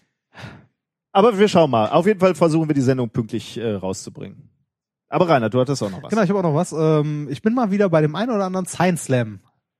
Äh, Arbeitest du hier eigentlich Das auch? mache während ich abends weg in meiner Freizeit. Aber du bereitest das hier immer vorher vor. Wie du mich kennst, ich bereite nie irgendwas vor. Ja gut, das ist ein Argument. Ja. Das stimmt. Und den Science Slam schon gar nicht. Den habe ich einmal vorbereitet und das ist ja immer der gleiche im Großen und Ganzen. Na gut. Ich, mach, äh, ich habe diesen Monat tatsächlich einen kleinen Science Slam Marathon vor mir. Äh, ich habe irgendwie doch bei ein bisschen zu viel zugesagt, habe ich das Gefühl. Äh, aber erstmal die, die nächsten drei Termine wollte ich einmal äh, weitergeben, falls sich das jemand anhören möchte und jemand zufällig vorbeikommt äh, oder da ist ähm, und mich auf ein Bier einladen will. Äh, ah nee, Quatsch, macht keinen Sinn, ich kriege eh Freibier. Ähm, mit mir ein Bier trinken ja, möchte das klingt doch schon gut. äh, und mit mir über diesen Podcast plaudern oder über andere Sachen, ähm, würde ich mich natürlich sehr freuen. Äh, ich bin am 14.10. in Camp Lindford. Äh, das ist so ein kleinerer Science Slam, der von ein paar Studenten organisiert wird, wo aber Loops, glaube ich, auch mithilft, die die anderen Slams organisieren. Dann eine Nummer größer ist nächste Woche Dienstag am 15.10. bin ich äh, da, wo du auch schon mal warst, beim Radio Slam in Münster. Organisiert vom WDR 5 Oh ja. äh, in der äh, Aula am Aasee oder so heißt oder Arena am Aasee. Jetzt mach's mir mit, jetzt jetzt verscherze ich es mir jetzt schon mit den Münsteranern. Problematisch. Am Aasee, am wunderschönen Aasee. Ähm, Hast du deine Folie ein bisschen auf Radio äh, abgestimmt? äh, Oder? mein, meine Folien sind nicht besonders grafisch. Ich habe mit dem Menschen vom WDR schon Okay. telefoniert, der mir gesagt hat, an welchen Stellen ich äh, ah, okay. an welchen Stellen ich äh, ein bisschen mehr beschreiben soll. Okay, ja. Ich werde versuchen, daran zu denken. äh, auf jeden Fall am 15.10. vom WDR 5 organisiert beim Radio Slam in Münster. Das wird auch, also das ist irgendwie abends um 19 Uhr oder 18 Uhr, wird aber um 22 Uhr im WDR dann nochmal äh, so ein Zusammenschnitt ausgestrahlt. Ah, schön, ja. Ja, werde ich äh, mir auch nochmal anhören. Und dann noch am 21.10. in Köln erstmal. Später bin ich auch noch Wo das? Äh, in Köln steht hier leider nicht, hatte ich mir nicht aufgeschrieben. Okay. Ähm, ich, äh, nee, warte mal, da gibt's doch diesen Bahnhof oder so. In Köln Da hat mein Bruder noch gesagt, das soll bestimmt in dem und dem Bahnhof und da habe ich nachgeguckt und er hatte recht, ja. Äh, so ein bekannte, bekannte Wie hieß denn irgendwas in? Köln. Das war nicht der Katholikenbahnhof, das war in Bochum. Ähm, Ja, äh, irgendwie äh, so. Jemand, der aus Köln kommt, wird wissen, wo, Ja. es ist oder was es ist. Äh, ich bin später auch noch, falls Leute von euch von woanders herkommen. Ich mag Köln. Im, ja. ich mag Nee, ich mag Köln. Köln echt. Äh, ja. Köln ist auch eine schöne Stadt. Köln ist super. Ja. Ähm, ich bin äh, im Laufe des Monats auch noch irgendwann in Aachen, in Bonn, Boah, in Dortmund. ja, ist gut, okay. Self-Plugging. ja, ja, bitte, ich muss äh, das ich mache das nicht nur für mich, ich mache das auch für das ist auch wichtig für Sie. So, das ist ja das So. Wort zum, zum Sonntag. So, Wir sind raus, macht's oder? gut. Äh, ich habe noch ein Video, ähm, mal keine Musik zum Abschluss, sondern äh, ein Video von Russell Peters. Das ist ein kanadischer Comedian. Ähm, der hat Eltern aus Indien. Äh, der ist also sowas wie der kanadische Kaya Jana oder Bülent Ceylan, so, so ein bisschen. Ich wollte gerade sagen, du tust dem Mann Böses. Du, Wie so das? magst du Kai? Ich mag Kai, ja. Nee, aber ich wollte jetzt einfach nur Ja. so sagen, äh, Ja, entschuldige, red weiter. Äh, und er hat einen, äh, unter anderem einen Sketch, äh, den habe ich gefunden, der ähm, etwas beschreibt, äh, was die Inder erfunden haben. Was haben die Inder erfunden? Nix. Genau. Stimmt. Die Null. Ja. Äh, die haben die Null uns gebracht äh, und äh, nur dadurch gibt es Einsen und Nullen Und Computer und, und, Computer und äh, die Mathematik. Ähm, ja, mit römischen Zahlen war es nicht so einfach zu rechnen. Nee, Ne? ne, Ähm, vor allem äh, habe ich gelernt, ähm, negative Zahlen. Ja, problematisch. Ja. Hat, glaube ich, der äh, Herr Holger Klein in der letzten Vrind-Folge erwähnt. Genau. Äh, Und deswegen ähm, sind wir den Indern dankbar, dass sie sich die Null ausgedacht haben äh, und die über die äh, Araber zu uns gespült haben. Äh, vielen Dank für die Null. In diesem Sinne, ähm, Bis in zwei Wochen. bis äh, die Tage. Tschüss. But it's about levels. Like if you were to rate like the top three cheap people in the world, Indians for sure would be number one on that list. See? See the pride in it? Oh yeah, fantastic. Fantastic. We are ekdam number one. We are.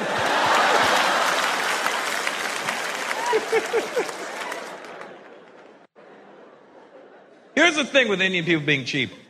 Our cheapness actually changed the world. You see, you may be sitting there going, well, how did your cheapness uh, say it changed the world? Well, let me tell you how. Because our cheapness actually benefited everybody. We're so dedicated to being cheap for so long that Indian people actually created the number zero. you know how much dedication that took? That means back in the day, some Indian guy was looking at the numeric system. One, two, three, four, five, six, seven, eight, nine.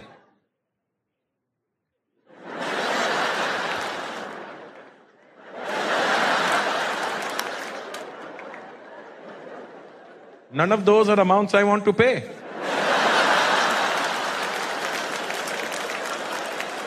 then his friend came along and drew a circle. What's that? Nothing. What's inside of it? Nothing. What's its value? Nothing. It's beautiful.